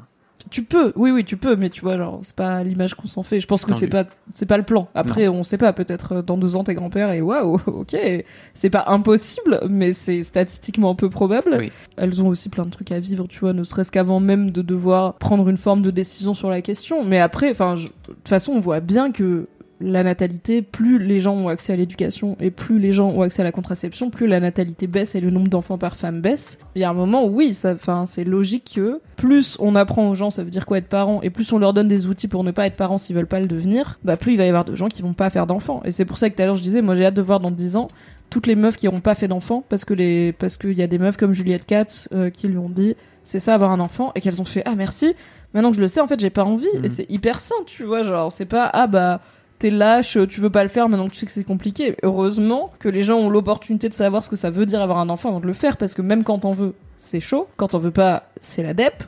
Donc c'est compliqué, quoi. Et je sais qu'on avait fait un, bah, rendez-vous sur, euh, c'était encore Rocky à l'époque, où on avait fait un appel à témoignages de femmes child free qui avaient plus de 40 ans, parce qu'on n'en connaît pas, en fait très peu. Et bah en partie parce qu'il y a jusqu'à il y a pas si longtemps les moyens de contraception étaient tout simplement euh, pas très accessibles. Mais il y a on manque cruellement de modèles de meufs child free épanouies, assumées euh, et même de ne serait-ce que de vision. Genre j'ai du j'ai un peu du mal à imaginer c'est quoi la vie d'une femme de 40, 50 ans, 60 ans sans enfant. Et du coup ça Liberté. la liberté, oui. Et en même temps, tu vois, enfin, je sais que un de mes anciens partenaires euh, qui voulait pas spécialement d'enfants, il était un peu dans l'idée de je veux pas d'enfants, enfin, je veux pas spécialement d'enfants, mais je suis pas contre. Mais je me dis peut-être qu'un jour, on va juste avoir envie d'avoir un projet et c'est un cool projet, tu vois. Donc il y a ça aussi, c'est- souvent le projet principal Ouais. des meufs dans leur vie, enfin notamment des meufs dans leur vie, leur enf- leurs enfants, et c'est normal parce que ça prend un temps fou et une énergie folle et une implication émotionnelle folle. Mais j'ai peu d'exemples de, tu vois, une vie de meuf, enfin, à part l'aspect un peu, euh, mais qui est un peu bête et méchant de, bah du coup c'est du meuf, des meufs qui se sont données à fond pour leur carrière. Mm. Non, ça se trouve elles ont juste été au bar beaucoup, euh, cultivé leur potager beaucoup et vécu leur best life. Mais on n'a pas beaucoup de rôle modèles Ouais, de vrai. meufs plus âgées, tu vois, Même des dans meufs les child séries. free, même dans les séries où elles finissent tous tout, tout le temps par euh, tomber en cloque euh, et le garder par le miracle de la pirouette hollywoodienne, comme ça s'appelle. Mm. Et j'ai toujours pas pardonné à Big Bang Theory euh, qui s'est fait tout le monde euh, en cloque à la fin, alors que vraiment il y avait des meufs child free pendant 9 saisons au moins, et elle tombe enceinte et elle est Ah là, oh je le garde parce que j'aime son père, mon mari, et c'est là. pff, Waouh, chaud. C'est malheureusement très courant. Et du coup, j'ai hâte que, enfin, pour moi, cette libération de la parole s'accompagne aussi de, en fait, ta fille, elle a des modèles child free que moi j'avais pas à son âge. Mm. Plus elle grandira, plus elle en aura, parce que, bah, par exemple, si tout va bien, un jour j'aurai 50 ans et ta fille en aura 15 de moins, et bah, elle aura un exemple de meuf de 50 ans qui a pas d'enfant, tu vois. Et c'est ça aussi, c'est que des fois, c'est pas hyper facile de se projeter et de ne serait-ce qu'anticiper le reste de sa vie comme tout le monde fait en regardant un peu autour de soi, parce que je suis là, bah en fait, toutes les meufs de, si je m'imagine à 45 ans, en fait, la plupart des dames de 45 ans que je connais, et bah, elles ont des enfants. Donc je peux pas m'identifier à, euh, oui, enfin, on parlait avec euh, une meuf euh, de, du groupe humanoïde euh, autour d'un verre et elle me racontait qu'elle avait surpris son ado de 13 ans en train de fumer un joint. C'était trop marrant comme conversation, tu vois. Mais je suis à peu près sûre que ça va pas m'arriver dans ma vie comme interaction. Et, et je sais pas trop à quoi. Enfin, c'est bien aussi d'avoir des exemples de vie de 50 ans qui n'impliquent pas euh, choper son ado de 13 ans en train de fumer un joint euh, parce que juste on n'a pas d'ado du tout. Qu'il ait 13 ans ou pas et qu'il fume des joints ou pas. En fait, pour moi, c'est très bien qu'il y ait de moins en moins de gens qui fassent des enfants tant que ça veut dire qu'en fait, les gens qui en font, c'est parce qu'ils le veulent Oui, vraiment. c'est ça. c'est la meilleure option, quoi. C'est plutôt ça le truc. Ça va poser plein de soucis de, des retraites, des machins, mais bon, de toute façon, les retraites, c'est déjà un peu dead. Faut pas Je suis consciente que économiquement, à l'échelle d'un pays, c'est compliqué d'avoir une population vieillissante, mais si ça se maintient, c'est un peu l'affaire d'une génération ou deux, quoi. C'est juste euh, les boomers qui ont fait plein d'enfants, euh, ils vont être là et leurs enfants aussi. Mais si là, la, la population, enfin, je sais pas, si on tombe à un enfant par femme maintenant, bon, bah, il y a une ou deux générations où économiquement ça va être impossible, mais concrètement, au bout d'un moment, les gens meurent, donc euh, Mm. le problème va un peu se régler tout seul. Petite question, je suis devenu stérile récemment, j'ai 21 ans. Je suis un peu paumé niveau dating. En parler au premier date, en même temps, je suis pas child free par choix. Et c'est vraiment, c'est pas vraiment un sujet où je suis en paix avec moi-même. Bah déjà des os, c'est C'est- chaud. oui. Je sais pas à quel point tu le vis mal ou pas, mais c'est pas, enfin, ça a pas l'air d'être dingo quoi, donc c'est chaud. Je pense pas qu'il faut en l'amener pour la raison de, euh, je vais prévenir tout de suite, euh, un peu comme tu vois, je suis un peu cassé, je vais le prévenir pour pas qu'il ait des mauvaises idées, pour pas qu'il soit déçu en l'apprenant ou quoi. Je pense que juste c'est un truc qui est qui fait partie de toi, qui fait partie de ton histoire, et du coup, bah, il y a pas de, non, il faut pas l'amener au premier date, mais plutôt au troisième, selon la méthode scientifique de calcul du nombre de dates. C'est juste à partir du moment où tu lui racontes des trucs un peu intimes, un Intime. peu en vulnérabilité, bah, tu peux l'évoquer et ça permet de le mettre au courant, tu vois, de, bah, voilà, euh, a priori, tu vas pas enfanter. Mais ça veut pas dire que tu peux pas être parent déjà, tu Voilà. vois, tu peux, il y a plein d'autres façons de faire des enfants que de les faire euh, pousser dans son utérus personnel. Et il y en aura de plus en plus. Donc en plus voilà t'as 21 ans il y a moyen que la médecine euh, évolue encore et encore. Et, euh, et puis même au-delà de ça il y a l'adoption il y a des formes de voilà de il y a des trucs de parentalité un peu communautaires aussi qui se font. Alors dans des espaces un peu plus marginaux donc j'y connais pas grand chose mais je sais que dans les ZAD et tout c'est des choses qui Ouais. peuvent se faire. Bon c'est peut-être un peu extrême mais c'est des choses qui existent. Et en fait, je dirais, parle-en quand tu le sens d'en parler. Après, j'ai envie de dire, si t'as 21 ans et que tu dates des gens de ton âge, c'est pas une prio la plupart du temps. À 21 ans euh, tu recherches pas enfin moi à 21 ans j'en parlais pas. Tu vois déjà j'étais je pense que j'étais moins sûre. J'ai commencé à en parler à 25 26 ans au premier date mais parce que aussi je suis un peu zinzin et j'ai- envie d'aborder des sujets qui fâchent direct comme ça c'est fait. Euh, c'est pas une injonction à en parler au premier date à partir de 25 ans mais, Non, à mais c'est 21 ans vraiment je pense qu'en fait les mecs en face de moi ils savaient même pas si eux-mêmes ils Hmm. voulaient des enfants ou pas. C'est juste que personne leur disait de se poser la question. Donc je pense qu'à 21 ans, un mec avec qui j'aurais dit je suis stérile, lui-même il aurait pas su si c'est un problème ou pas, et nous-mêmes on sait pas si on va rester ensemble deux mois ou trois ans, donc ou dix ans ou toute la vie. Donc faut pas non plus mettre la pression à ah il faut que je le mette au courant tout de suite que je vais pas pouvoir euh, tomber enceinte, tu vois, genre calmos, t'as plein de choses à lui raconter sur toi, ça en fait partie, il y en a plein d'autres aussi. Et puis si c'est pas un sujet sur lequel tu es en paix avec toi-même, faut pas hésiter peut-être à aller voir un petit thérapeute ou à en parler, quoi, tu vois, parce que je crois que c'est Oui, une des raisons aussi qui fait que peut-être c'est bloquant pour toi, quoi. C'est pas un sujet évident. Hein. Euh, alors c'est encore différent pour les femmes, j'entends bien. Je sors un épisode d'Histoire de Daron, donc le 13, avec un, un mec qui est stérile en fait, et dont, et dont la femme a reçu euh, des, un don de sperme. Ah Et il raconte le chemin qui s'est passé et notamment les remarques ultra désagréables de sa belle-mère, sa future belle-mère, a, qui a euh, dit à sa, à sa fille euh, Et donc tu vas rester avec lui? Waouh. Comment te dire que tu n'es vraiment que le produit de tes couilles, hein, finalement, dans l'œil de cette femme Donc- Si tu ne donnes pas ton ADN, merci de sortir de sa vie, quoi. C'est quand même euh, un peu vénère. Et il parlait notamment, il raconte notamment, bah, si tu veux l'écouter, encore une fois, je, je crois vraiment que c'est très différent entre, entre hommes et femmes parce qu'il y a des enjeux qui sont différents. En ouais, fait, mais tout- les deux tout- sont intéressants. tout ce que je me dis pour un mec, ça Voilà. pose les enjeux de tu performes pas comme il faudrait, tu vas pas transmettre ta semence. Voilà, Genre, finalement, pourquoi vivre si ce n'est pas pour transmettre sa la semence puissance de ton sperme. Mettre sa bite dans des trucs, c'est quand même le but. Donc, oui comment on fait si on met sa bite tel ça marche pas. Bref. euh,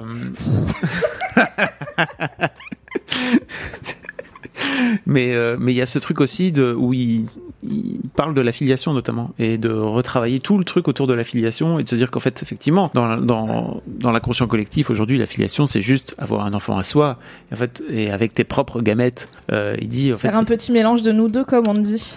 voilà.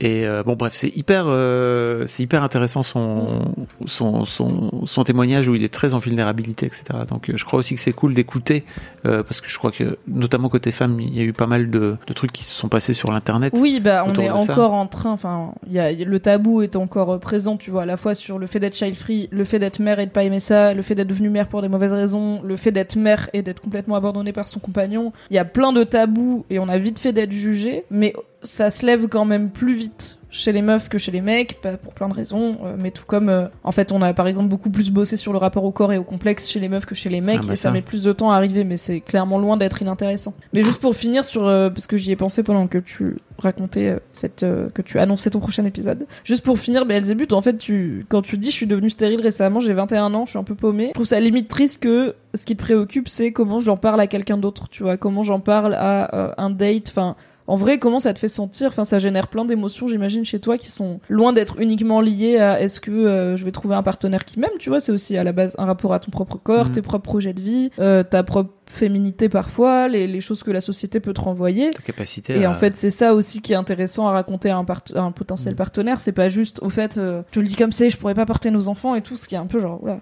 euh, déjà, Joey Jumper, calme-toi, c'est bière 2. Et aussi, c'est peut-être un peu loin pour se projeter.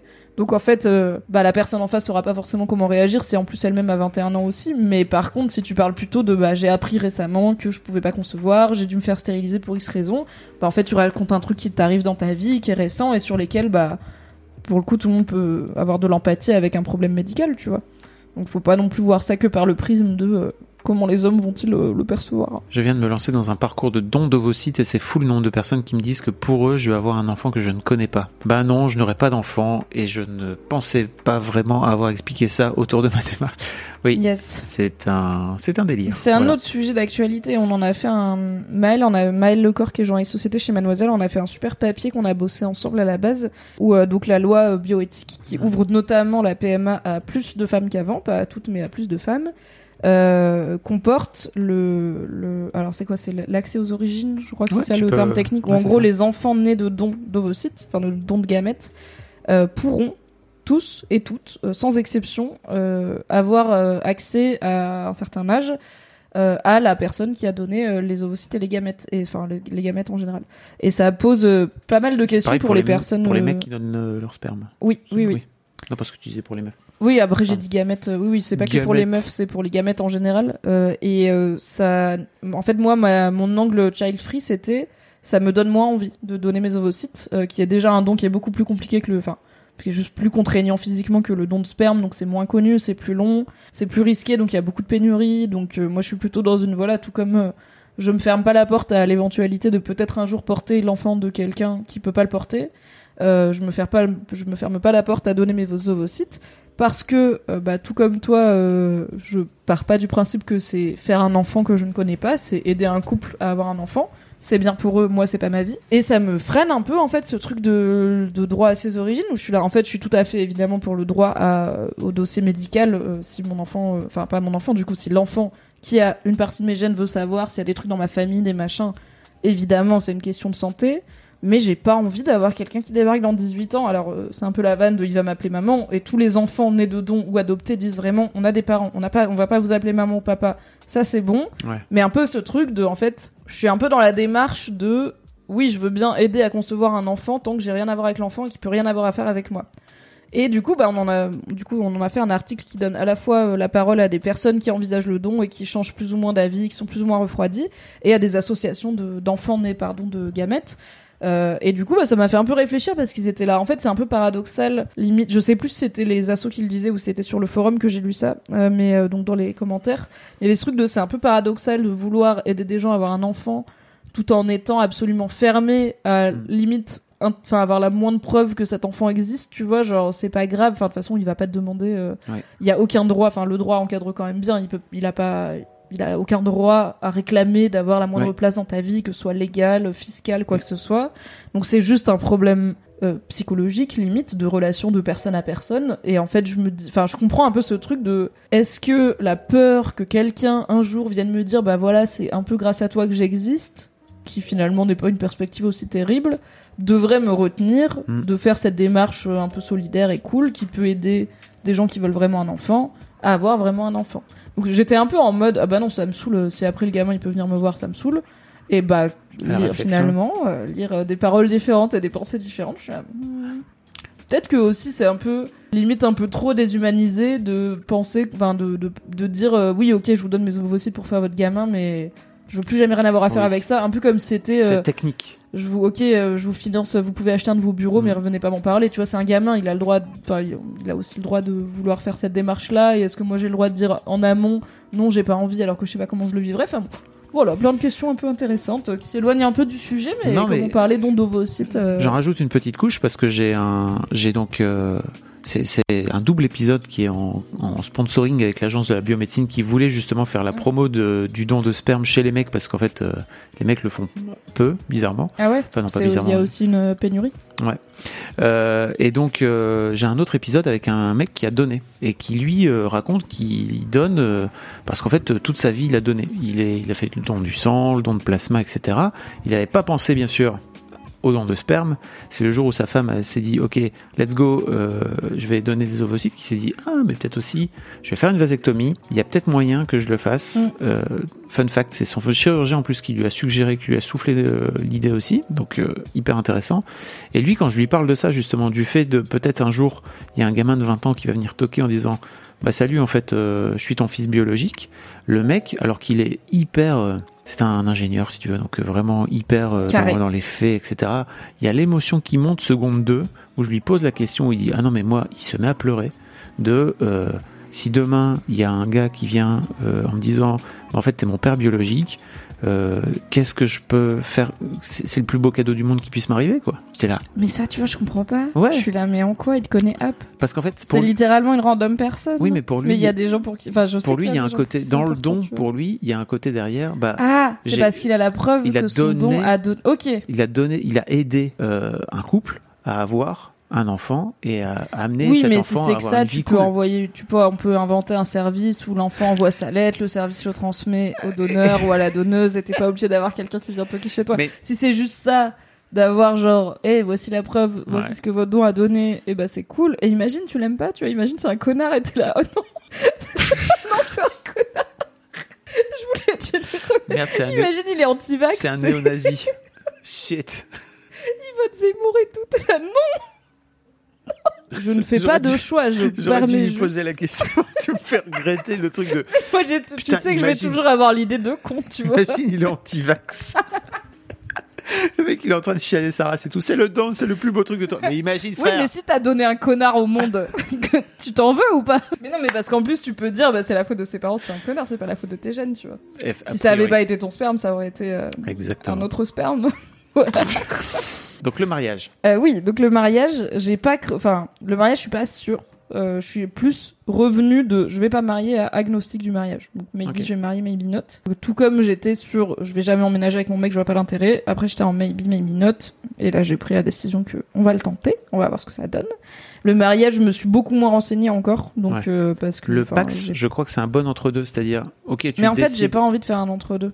Genre, en fait, je, je trouve le mariage, c'est gaulerie. Genre, je veux. En fait, il y a plein d'aspects. Genre, j'ai envie de faire la fête. J'ai envie de faire la fête et que le sujet de la fête, ça soit j'aime trop mon mec, il est trop bien, regardez-le tous, il est super Mais, et on alors, est trop heureux. Excuse-moi, cool. tu refais la même erreur que euh, la grossesse et l'enfant. C'est qu'en fait, le mariage, c'est pas juste une Oui, fête. mais je te dis, le mariage, j'ai pas décidé, j'ai pas creusé Ah oui, encore justement, j'ai pas creusé les implications du mariage au-delà de la fête. Parce que fais une fête sans te marier. Non, mais bien sûr, je suis pas conne, tu vois, ça va. Mais je suis venue, enfin, je suis quand même revenue de never, même pas la Ouais. fête, parce que je suis pas un canard qui va faire une fête pour dire aux gens qu'elle aime les gens, tu vois, genre, ça n'a aucun sens. Mm. Et aussi, enfin, c'est hyper genré, ça coûte des milliers d'euros et tout. Et en Pas- fait, en, mais voilà, mais en ouvrant ma vision du mariage à plein d'autres façons de se marier. Genre, je connais une meuf, elle s'est mariée, il y avait elle, ses parents, le marié, ses parents, et au revoir, tu vois, et de la soupe aux champignons, et c'est quand même très bien, ils sont très heureux. Oui. Et mais par contre, ils ont fait le truc à la mairie, le contrat, le machin. Tout comme je connais des gens qui font des fêtes régulièrement avec leur mec en mode salut, on va inviter 100 personnes et je sais pas, mettre des confettis et on s'aime et qui se marient pas pour autant, tu vois. Donc, je suis passée de pas du tout de mariage à maybe mariage, mais à voir quand j'aurai creusé le sujet. Et en fait, je l'ai pas creusé parce que vraiment, j'ai pas que ça à foutre. Euh, Déjà, on emménage ensemble et après, on verra. Et rappelons que Mimi est l'autrice Oui. d'un papier fort remarqué sur Ah. Feu Rocky. Sur le fait que ça faisait un peu chier au mariage des gens parce que les mariages sont souvent un peu chiants en termes d'animation.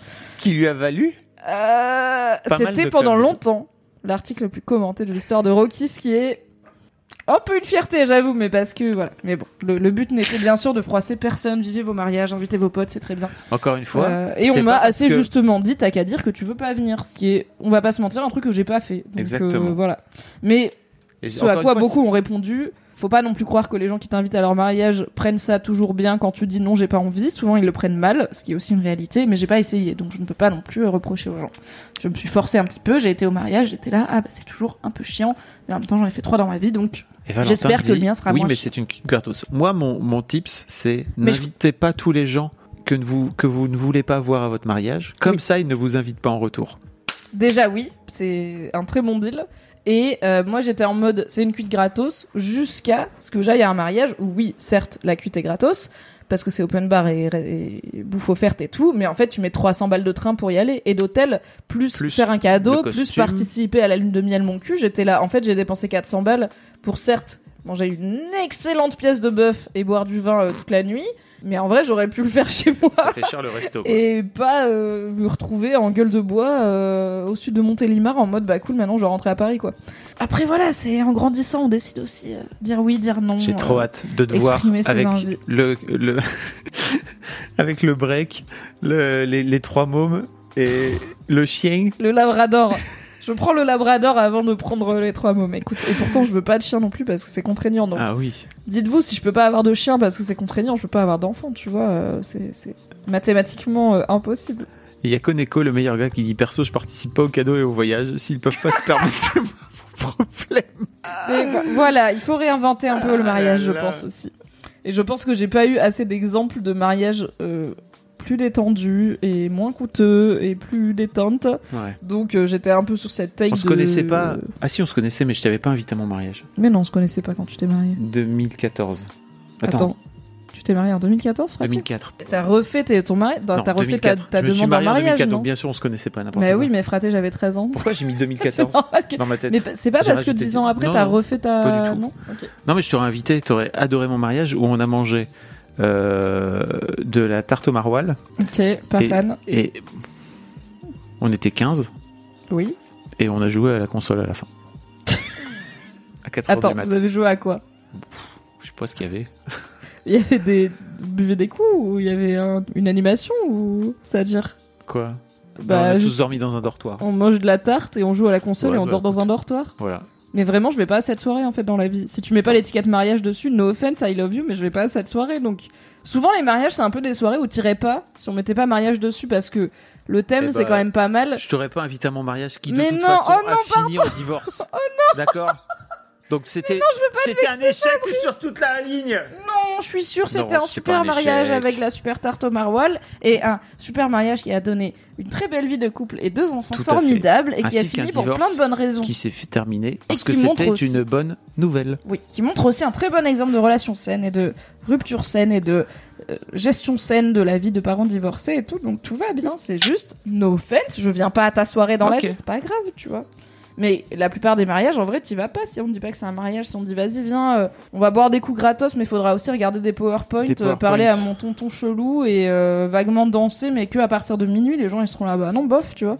Mais t'y vas parce que c'est un mariage, faut Ouais. juste trouver des mariages moins chiants. Attends, en lien avec la pénurie oui. de gamètes, on pourrait aussi parler de la pression du corps médical. Quand passer la vingtaine de ton rendez-vous gynéco, gynéco pardon, et prétexte à te rappeler que l'heure tourne et qu'il est temps de s'y mettre sans rien savoir de ton contexte de vie, c'est très difficile de faire accepter le concept chat free face au Ah, corps oui, médical. ça. Idem pour les hommes qui peuvent rencontrer une forte opposition dans leur parcours vasectomie. Oui, euh, c'est très vrai. Euh, c'est aussi un vécu que je n'ai pas, honnêtement. J'ai jamais eu de gynéconase de ma vie. J'ai vraiment, bon, j'en ai pas eu euh, 48 non plus, mais j'ai toujours eu des gynécos qui allaient de globalement indifférents mais efficaces à euh, vraiment empathique Mm. et cool et ouvert d'esprit. J'ai eu un mec gynéco qui est celui qui m'a posé mon dispositif intra-utérin me permettant de vous parler en tant que personne child free sans capote. Écoutez.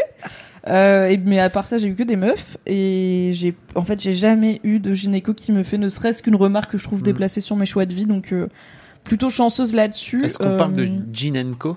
Ouais, alors Gin Co, c'est un annuaire collaboratif de praticiens euh, professionnels de santé considérés comme safe, à la fois pour les questions de stérilisation volontaire, mais aussi pour des questions de transidentité, de personnes euh, en surpoids, de personnes racisées, etc. Enfin, ça mélange un peu euh, plein de problématiques. Après, voilà, faut juste garder en tête que c'est un annuaire collaboratif où tout le monde peut recommander des gens un peu euh, euh, de façon random. Donc Ouais. c'est pas non pas plus la fiabilité jour, hein. 4000 quoi. Ouais.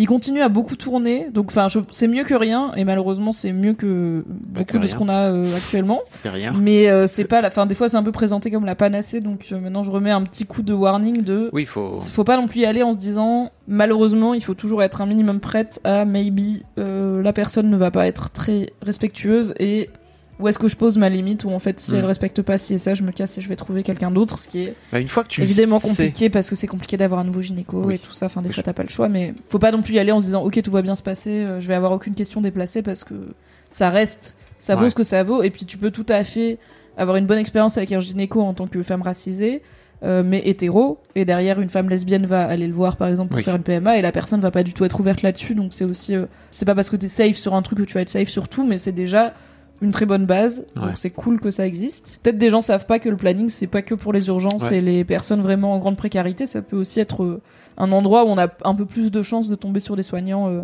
quand même ouverts d'esprit puisque le planning a un peu ce truc d'utilité publique quoi Et comme tu le dis, Yoran, effectivement, beaucoup de femmes ignorent aussi qu'elles peuvent être suivies par une sage-femme. tout à fait Et c'est très fait. possible. Donc si vous avez une sage-femme cool, mais notamment dans, je crois que dans le Gin Co, il y a, il y a des sages-femmes aussi. Il y a hein. des sages-femmes et euh, je sais que pour les personnes qui veulent accéder à une stérilisation volontaire avant d'avoir eu des enfants, il y a un groupe Facebook qui est tout le temps conseillé, qui donne notamment le nom de professionnels de santé qui respectent la loi, c'est-à-dire qui, euh, oui, je pense que oui, c'est s'appelle comme ça Ouais. Stérilisation volontaire. Stérilisation volontaire, ligature et survasectomie. Euh, c'est un groupe privé qui a quand même 20 000 membres quasiment, donc euh, voilà, il y a du monde. Et l'idée, c'est d'échanger, bah, évidemment, des retours d'expérience, des questions, des choses comme ça, mais aussi bah, des, vraiment des contacts de praticiens qui acceptent de faire leur métier finalement, et donc de stériliser des personnes qui l'ont choisi, euh, même si elles n'ont pas encore d'enfants, même si elles sont plus jeunes que ce qu'on pourrait se dire, bah en fait, euh, c'est légal. La loi dit qu'à partir de 18 ans, on y a le droit. Il y a un petit délai de réflexion de quelques mois, mais c'est tout. Et en fait, on n'est pas censé vous refuser. euh, Enfin, le, le droit dit que un médecin peut refuser de pratiquer un acte à la condition expresse qui vous renvoie vers un, un collègue, un confrère, une consoeur qui le fait. donc, si un, enfin, un médecin peut refuser, par exemple, de pratiquer une IVG à partir du moment où il aiguille la personne vers voici, vous pouvez avoir accès à une IVG. Il vous laisse pas dans le désert. Donc, euh, je sais malheureusement que quand on veut se faire euh, stériliser euh, en étant plutôt jeune, en étant nullipare, c'est pas toujours évident, mais il y a des médecins qui le font, à la fois pour tout ce qui est ligature des trompes, etc. Et même hystérectomie, j'ai vu qu'il y a aussi un médecin qui est apparemment réputé pour ne, enfin, être moins frileux sur les, les hystérectomies pour les personnes qui ont l'endométriose et tout. Et pas être dans ce truc qui peut des fois être vu comme un peu une forme de sacralisation de l'utérus, tu Mhm. vois, de non mais non, gardez-le, et les personnes sont là, vraiment, il me pourrit la vie, est-ce qu'on pourrait juste l'enlever? Je sais que c'est pas anodin d'enlever un organe, mais il fait chier, quoi. et puis même pour les vasectomies, parce qu'effectivement, euh, il y a des il y a des, des mecs aussi qui galèrent à se faire vasectomiser parce qu'ils sont jeunes, parce que ils ont pas encore eu d'enfants, parce que les médecins disent qu'ils vont regretter, etc. Quoi. Est-ce que tu veux le faire, Mimi On en parlait juste un peu avant. I don't français, know. mais Oui, voilà. on va faire le point stérilisation. Eh bien, je ne sais pas. J'y pense à la stérilisation euh, définitive. Je veux pas le faire, mais je veux pas pas le faire non plus. Je n'ai pas encore euh, décidé. J'ai accepté de me laisser le temps de décider, euh, en bonne partie parce que je supporte très très bien ma contraception, qui est la contraception la plus simple du monde. J'ai beaucoup de chance, c'est le DIU cuivre. Donc c'est vraiment, il n'y a pas d'hormones, c'est juste du cuivre. Euh, malheureusement, les personnes qui le supportent mal le supportent souvent très mal, c'est-à-dire douleur euh, intense, règles hémorragiques et tout, euh, voire euh, des fois le truc qui tombe, tu le retrouves dans ta culotte, voire dans ta douche, ou alors euh, pour les... Oui, oui, ça arrive. Il y a des Ouais. gens, leur stérilet, il tombe parce que il s'est mal mis, il s'est déplacé, et bah en fait, comme tout col de l'utérus, il descend, il Oui. s'ouvre un peu pendant les règles et tout, euh, ça, ça peut arriver. Donc voilà, Délire. fun. Tout ce que... Alors, tout ce que je connais sur le DIU cuivre, je l'ai appris quand je m'en suis fait poser un et que l'intégralité des gens que je connaissais avaient tous d'un coup une anecdote ultra flippante sur oui, euh, moi ma cousine elle l'a retrouvée euh, dans les toilettes, euh, moi machin elle a fait, euh, la meuf que je connais elle a fait quatre grossesses sous DIU, j'étais là ok bah moi j'espère que ça va aller et en vrai ça fait 5 ans et ça va très très bien. Et je dis c'est la contraception la plus facile parce que tu la mets et elle dure 5 à 10 ans selon les pays et selon les modèles et c'est très bien, il n'y a pas d'hormones donc il n'y a pas beaucoup de- d'incidence sur le reste du corps. Mais du coup, voilà, en fait, moi, je galère pas avec ma contraception, donc je me dis, j'ai pas besoin de prendre une décision rapide euh, de type enfin irréversible quoi c'est ça c'est je suis pas sûre de vouloir m'infliger un truc irréversible alors que la solution temporaire dure quand même euh, 10 ans et euh, je la vis très bien et en vrai je me suis fait poser mon stérilet il y a des années et maintenant j'y pense plus il fait sa vie quoi. Donc euh, c'est un peu genre pourquoi faire subir à mon corps un truc définitif alors que je vis très bien euh, avec le voilà le- la solution temporaire mais quand même longue durée que j'ai Oui, Et- ça pose aussi la question justement de pourquoi tu le fais pas. Tu vois, ouais pour- mais je suis un peu en mode pourquoi ouverte. je le ferais tu vois Ouais, c'est ça. Enfin, en fait, euh, je sais pas de quoi demain sera fait. Tu vois, Mm. il y a 10 ans, je savais pas ce que, ce serait ma vie aujourd'hui, et je sais pas ce que sera, ce que sera ma vie dans 10 ans à partir de maintenant. Et c'est pas un Paradoxalement, pour une personne qui a un tatouage, je suis pas trop dans la team faire prendre des décisions pour toute la vie. Tu vois, des trucs un peu Oui, c'est sûr irréversibles. que c'est lourd comme opération. et bah, c'est pas forcément lourd. Enfin, oui, c'est lourd, c'est sous anesthésie, mais genre la ligature des trompes, c'est pas, tu vois. euh, c'est c'est par col- colioscopie, donc euh, les petits trous euh, en bas du bide. C'est, je sais pas, tu restes quelques heures en observation. Enfin, c'est pas si lourd en vrai. euh, ça se fait et ça s'oublie vite et les cicatrices disparaissent vite et au moins t'es tranquille. Et il y a plein de femmes pour qui c'est une libération incroyable de ce risque qui est un vrai risque en fait. En fait, c'est aussi peut-être parce que pour moi, je me dis au pire du pire, je tombe enceinte. Bon bah go IVG parce que je sais que mentalement je suis en état, physiquement a priori je suis en état, euh, financièrement et tout. Enfin voilà, je suis dans un taf où en vrai euh, la situation s'est jamais présentée, mais je pense que je peux appeler mon boss et dire euh, bonjour, je devrais, je vais faire un IVG donc je serai pas là cet après-midi. Ouais. Je pense qu'on va pas me faire chier, tu vois, je vais pas perdre mon taf pour ça. Oui. Donc c'est bien. Donc il y a plein de raisons qui font que l'IVG me fait pas peur et bon worst case scénario accouchement sous X mais c'est quand même rare d'en arriver là tu vois. Mais je suis un peu en mode enfin je sais pas. Je en fait c'est pas assez le fait d'être fertile I guess parce que je j'ai pas de preuve que je suis fertile mais je pense l'être euh, sauf, sauf preuve du contraire je le suis. C'est pas du tout une prise de tête dans ma vie puisque j'ai un moyen assez simple de faire en sorte que ça soit pas une prise de tête qui est mon DIU donc, pourquoi j'irais mettre en place un processus un peu contraignant, un peu longue durée, me confronter à des médecins et tout, pour arriver à un vécu quotidien qui est à peu près le même que Mhm. j'ai maintenant, qui est euh, bon bah je peux pas tomber enceinte et je peux Ouais, faire je du sexe pénétratif sans capote euh, avec joie et bonne humeur, tu vois. Il y a des problèmes avec l'accès à la stérilisation volontaire parce que dans la loi, oui, mais dans la réalité, bif bof. Mais moi ça va, ça me pèse pas trop. Mais croyez bien que si un jour je le fais, on refera un live pour en parler. J'ai On fera un live sur le billard. avec la bonne morphine, mon gars. Coucou Twitch. Alors... Alors on est en salle de réveil avec Mimi. on va se faire snip snip. Aujourd'hui, snip snip. Ce serait très drôle. Je dirais à l'agence de la bioéthique là s'ils veulent Petit Financer. sponsor là. financer ce live euh, ce très gonzo journalisme quand même. Euh, bon, je vous fais des bisous. Plein Euh, de bisous et merci d'avoir été quand même euh, plein à être là. Oui. pour nous entendre parler de d'être child free, de vouloir des enfants, de pourquoi, de c'est vraiment cool de pouvoir porter un message. euh, Bah en fait on a le temps de discuter quoi, donc euh, c'est plus apaisé que sur d'autres réseaux on va dire, et euh, de parler avec empathie euh, des child free aux parents, des parents aux child free, des on sait pas, ah, on sait pas non plus mais tu sais quoi, on n'est pas obligé de décider Ouais. maintenant. Enfin bref, c'est pas toujours aussi clivant qu'on le fait croire sur internet la vie, c'est aussi juste se demander c'est quoi la vie des gens et essayer de faire en sorte de bien cohabiter ensemble. Voilà. Wesh. Des poutous. Bye. Planning for your next trip? Elevate your travel style with Quince. Quince has all the jet setting essentials you'll want for your next getaway, like European linen, premium luggage options, buttery soft Italian leather bags, and so much more. And it's all priced at 50 to 80% less than similar brands. Plus, Quince only works with factories that use safe and ethical manufacturing practices. Pack your bags with high-quality essentials you'll be wearing for vacations to come with Quince. Go to quince.com slash trip for free shipping and 365-day returns.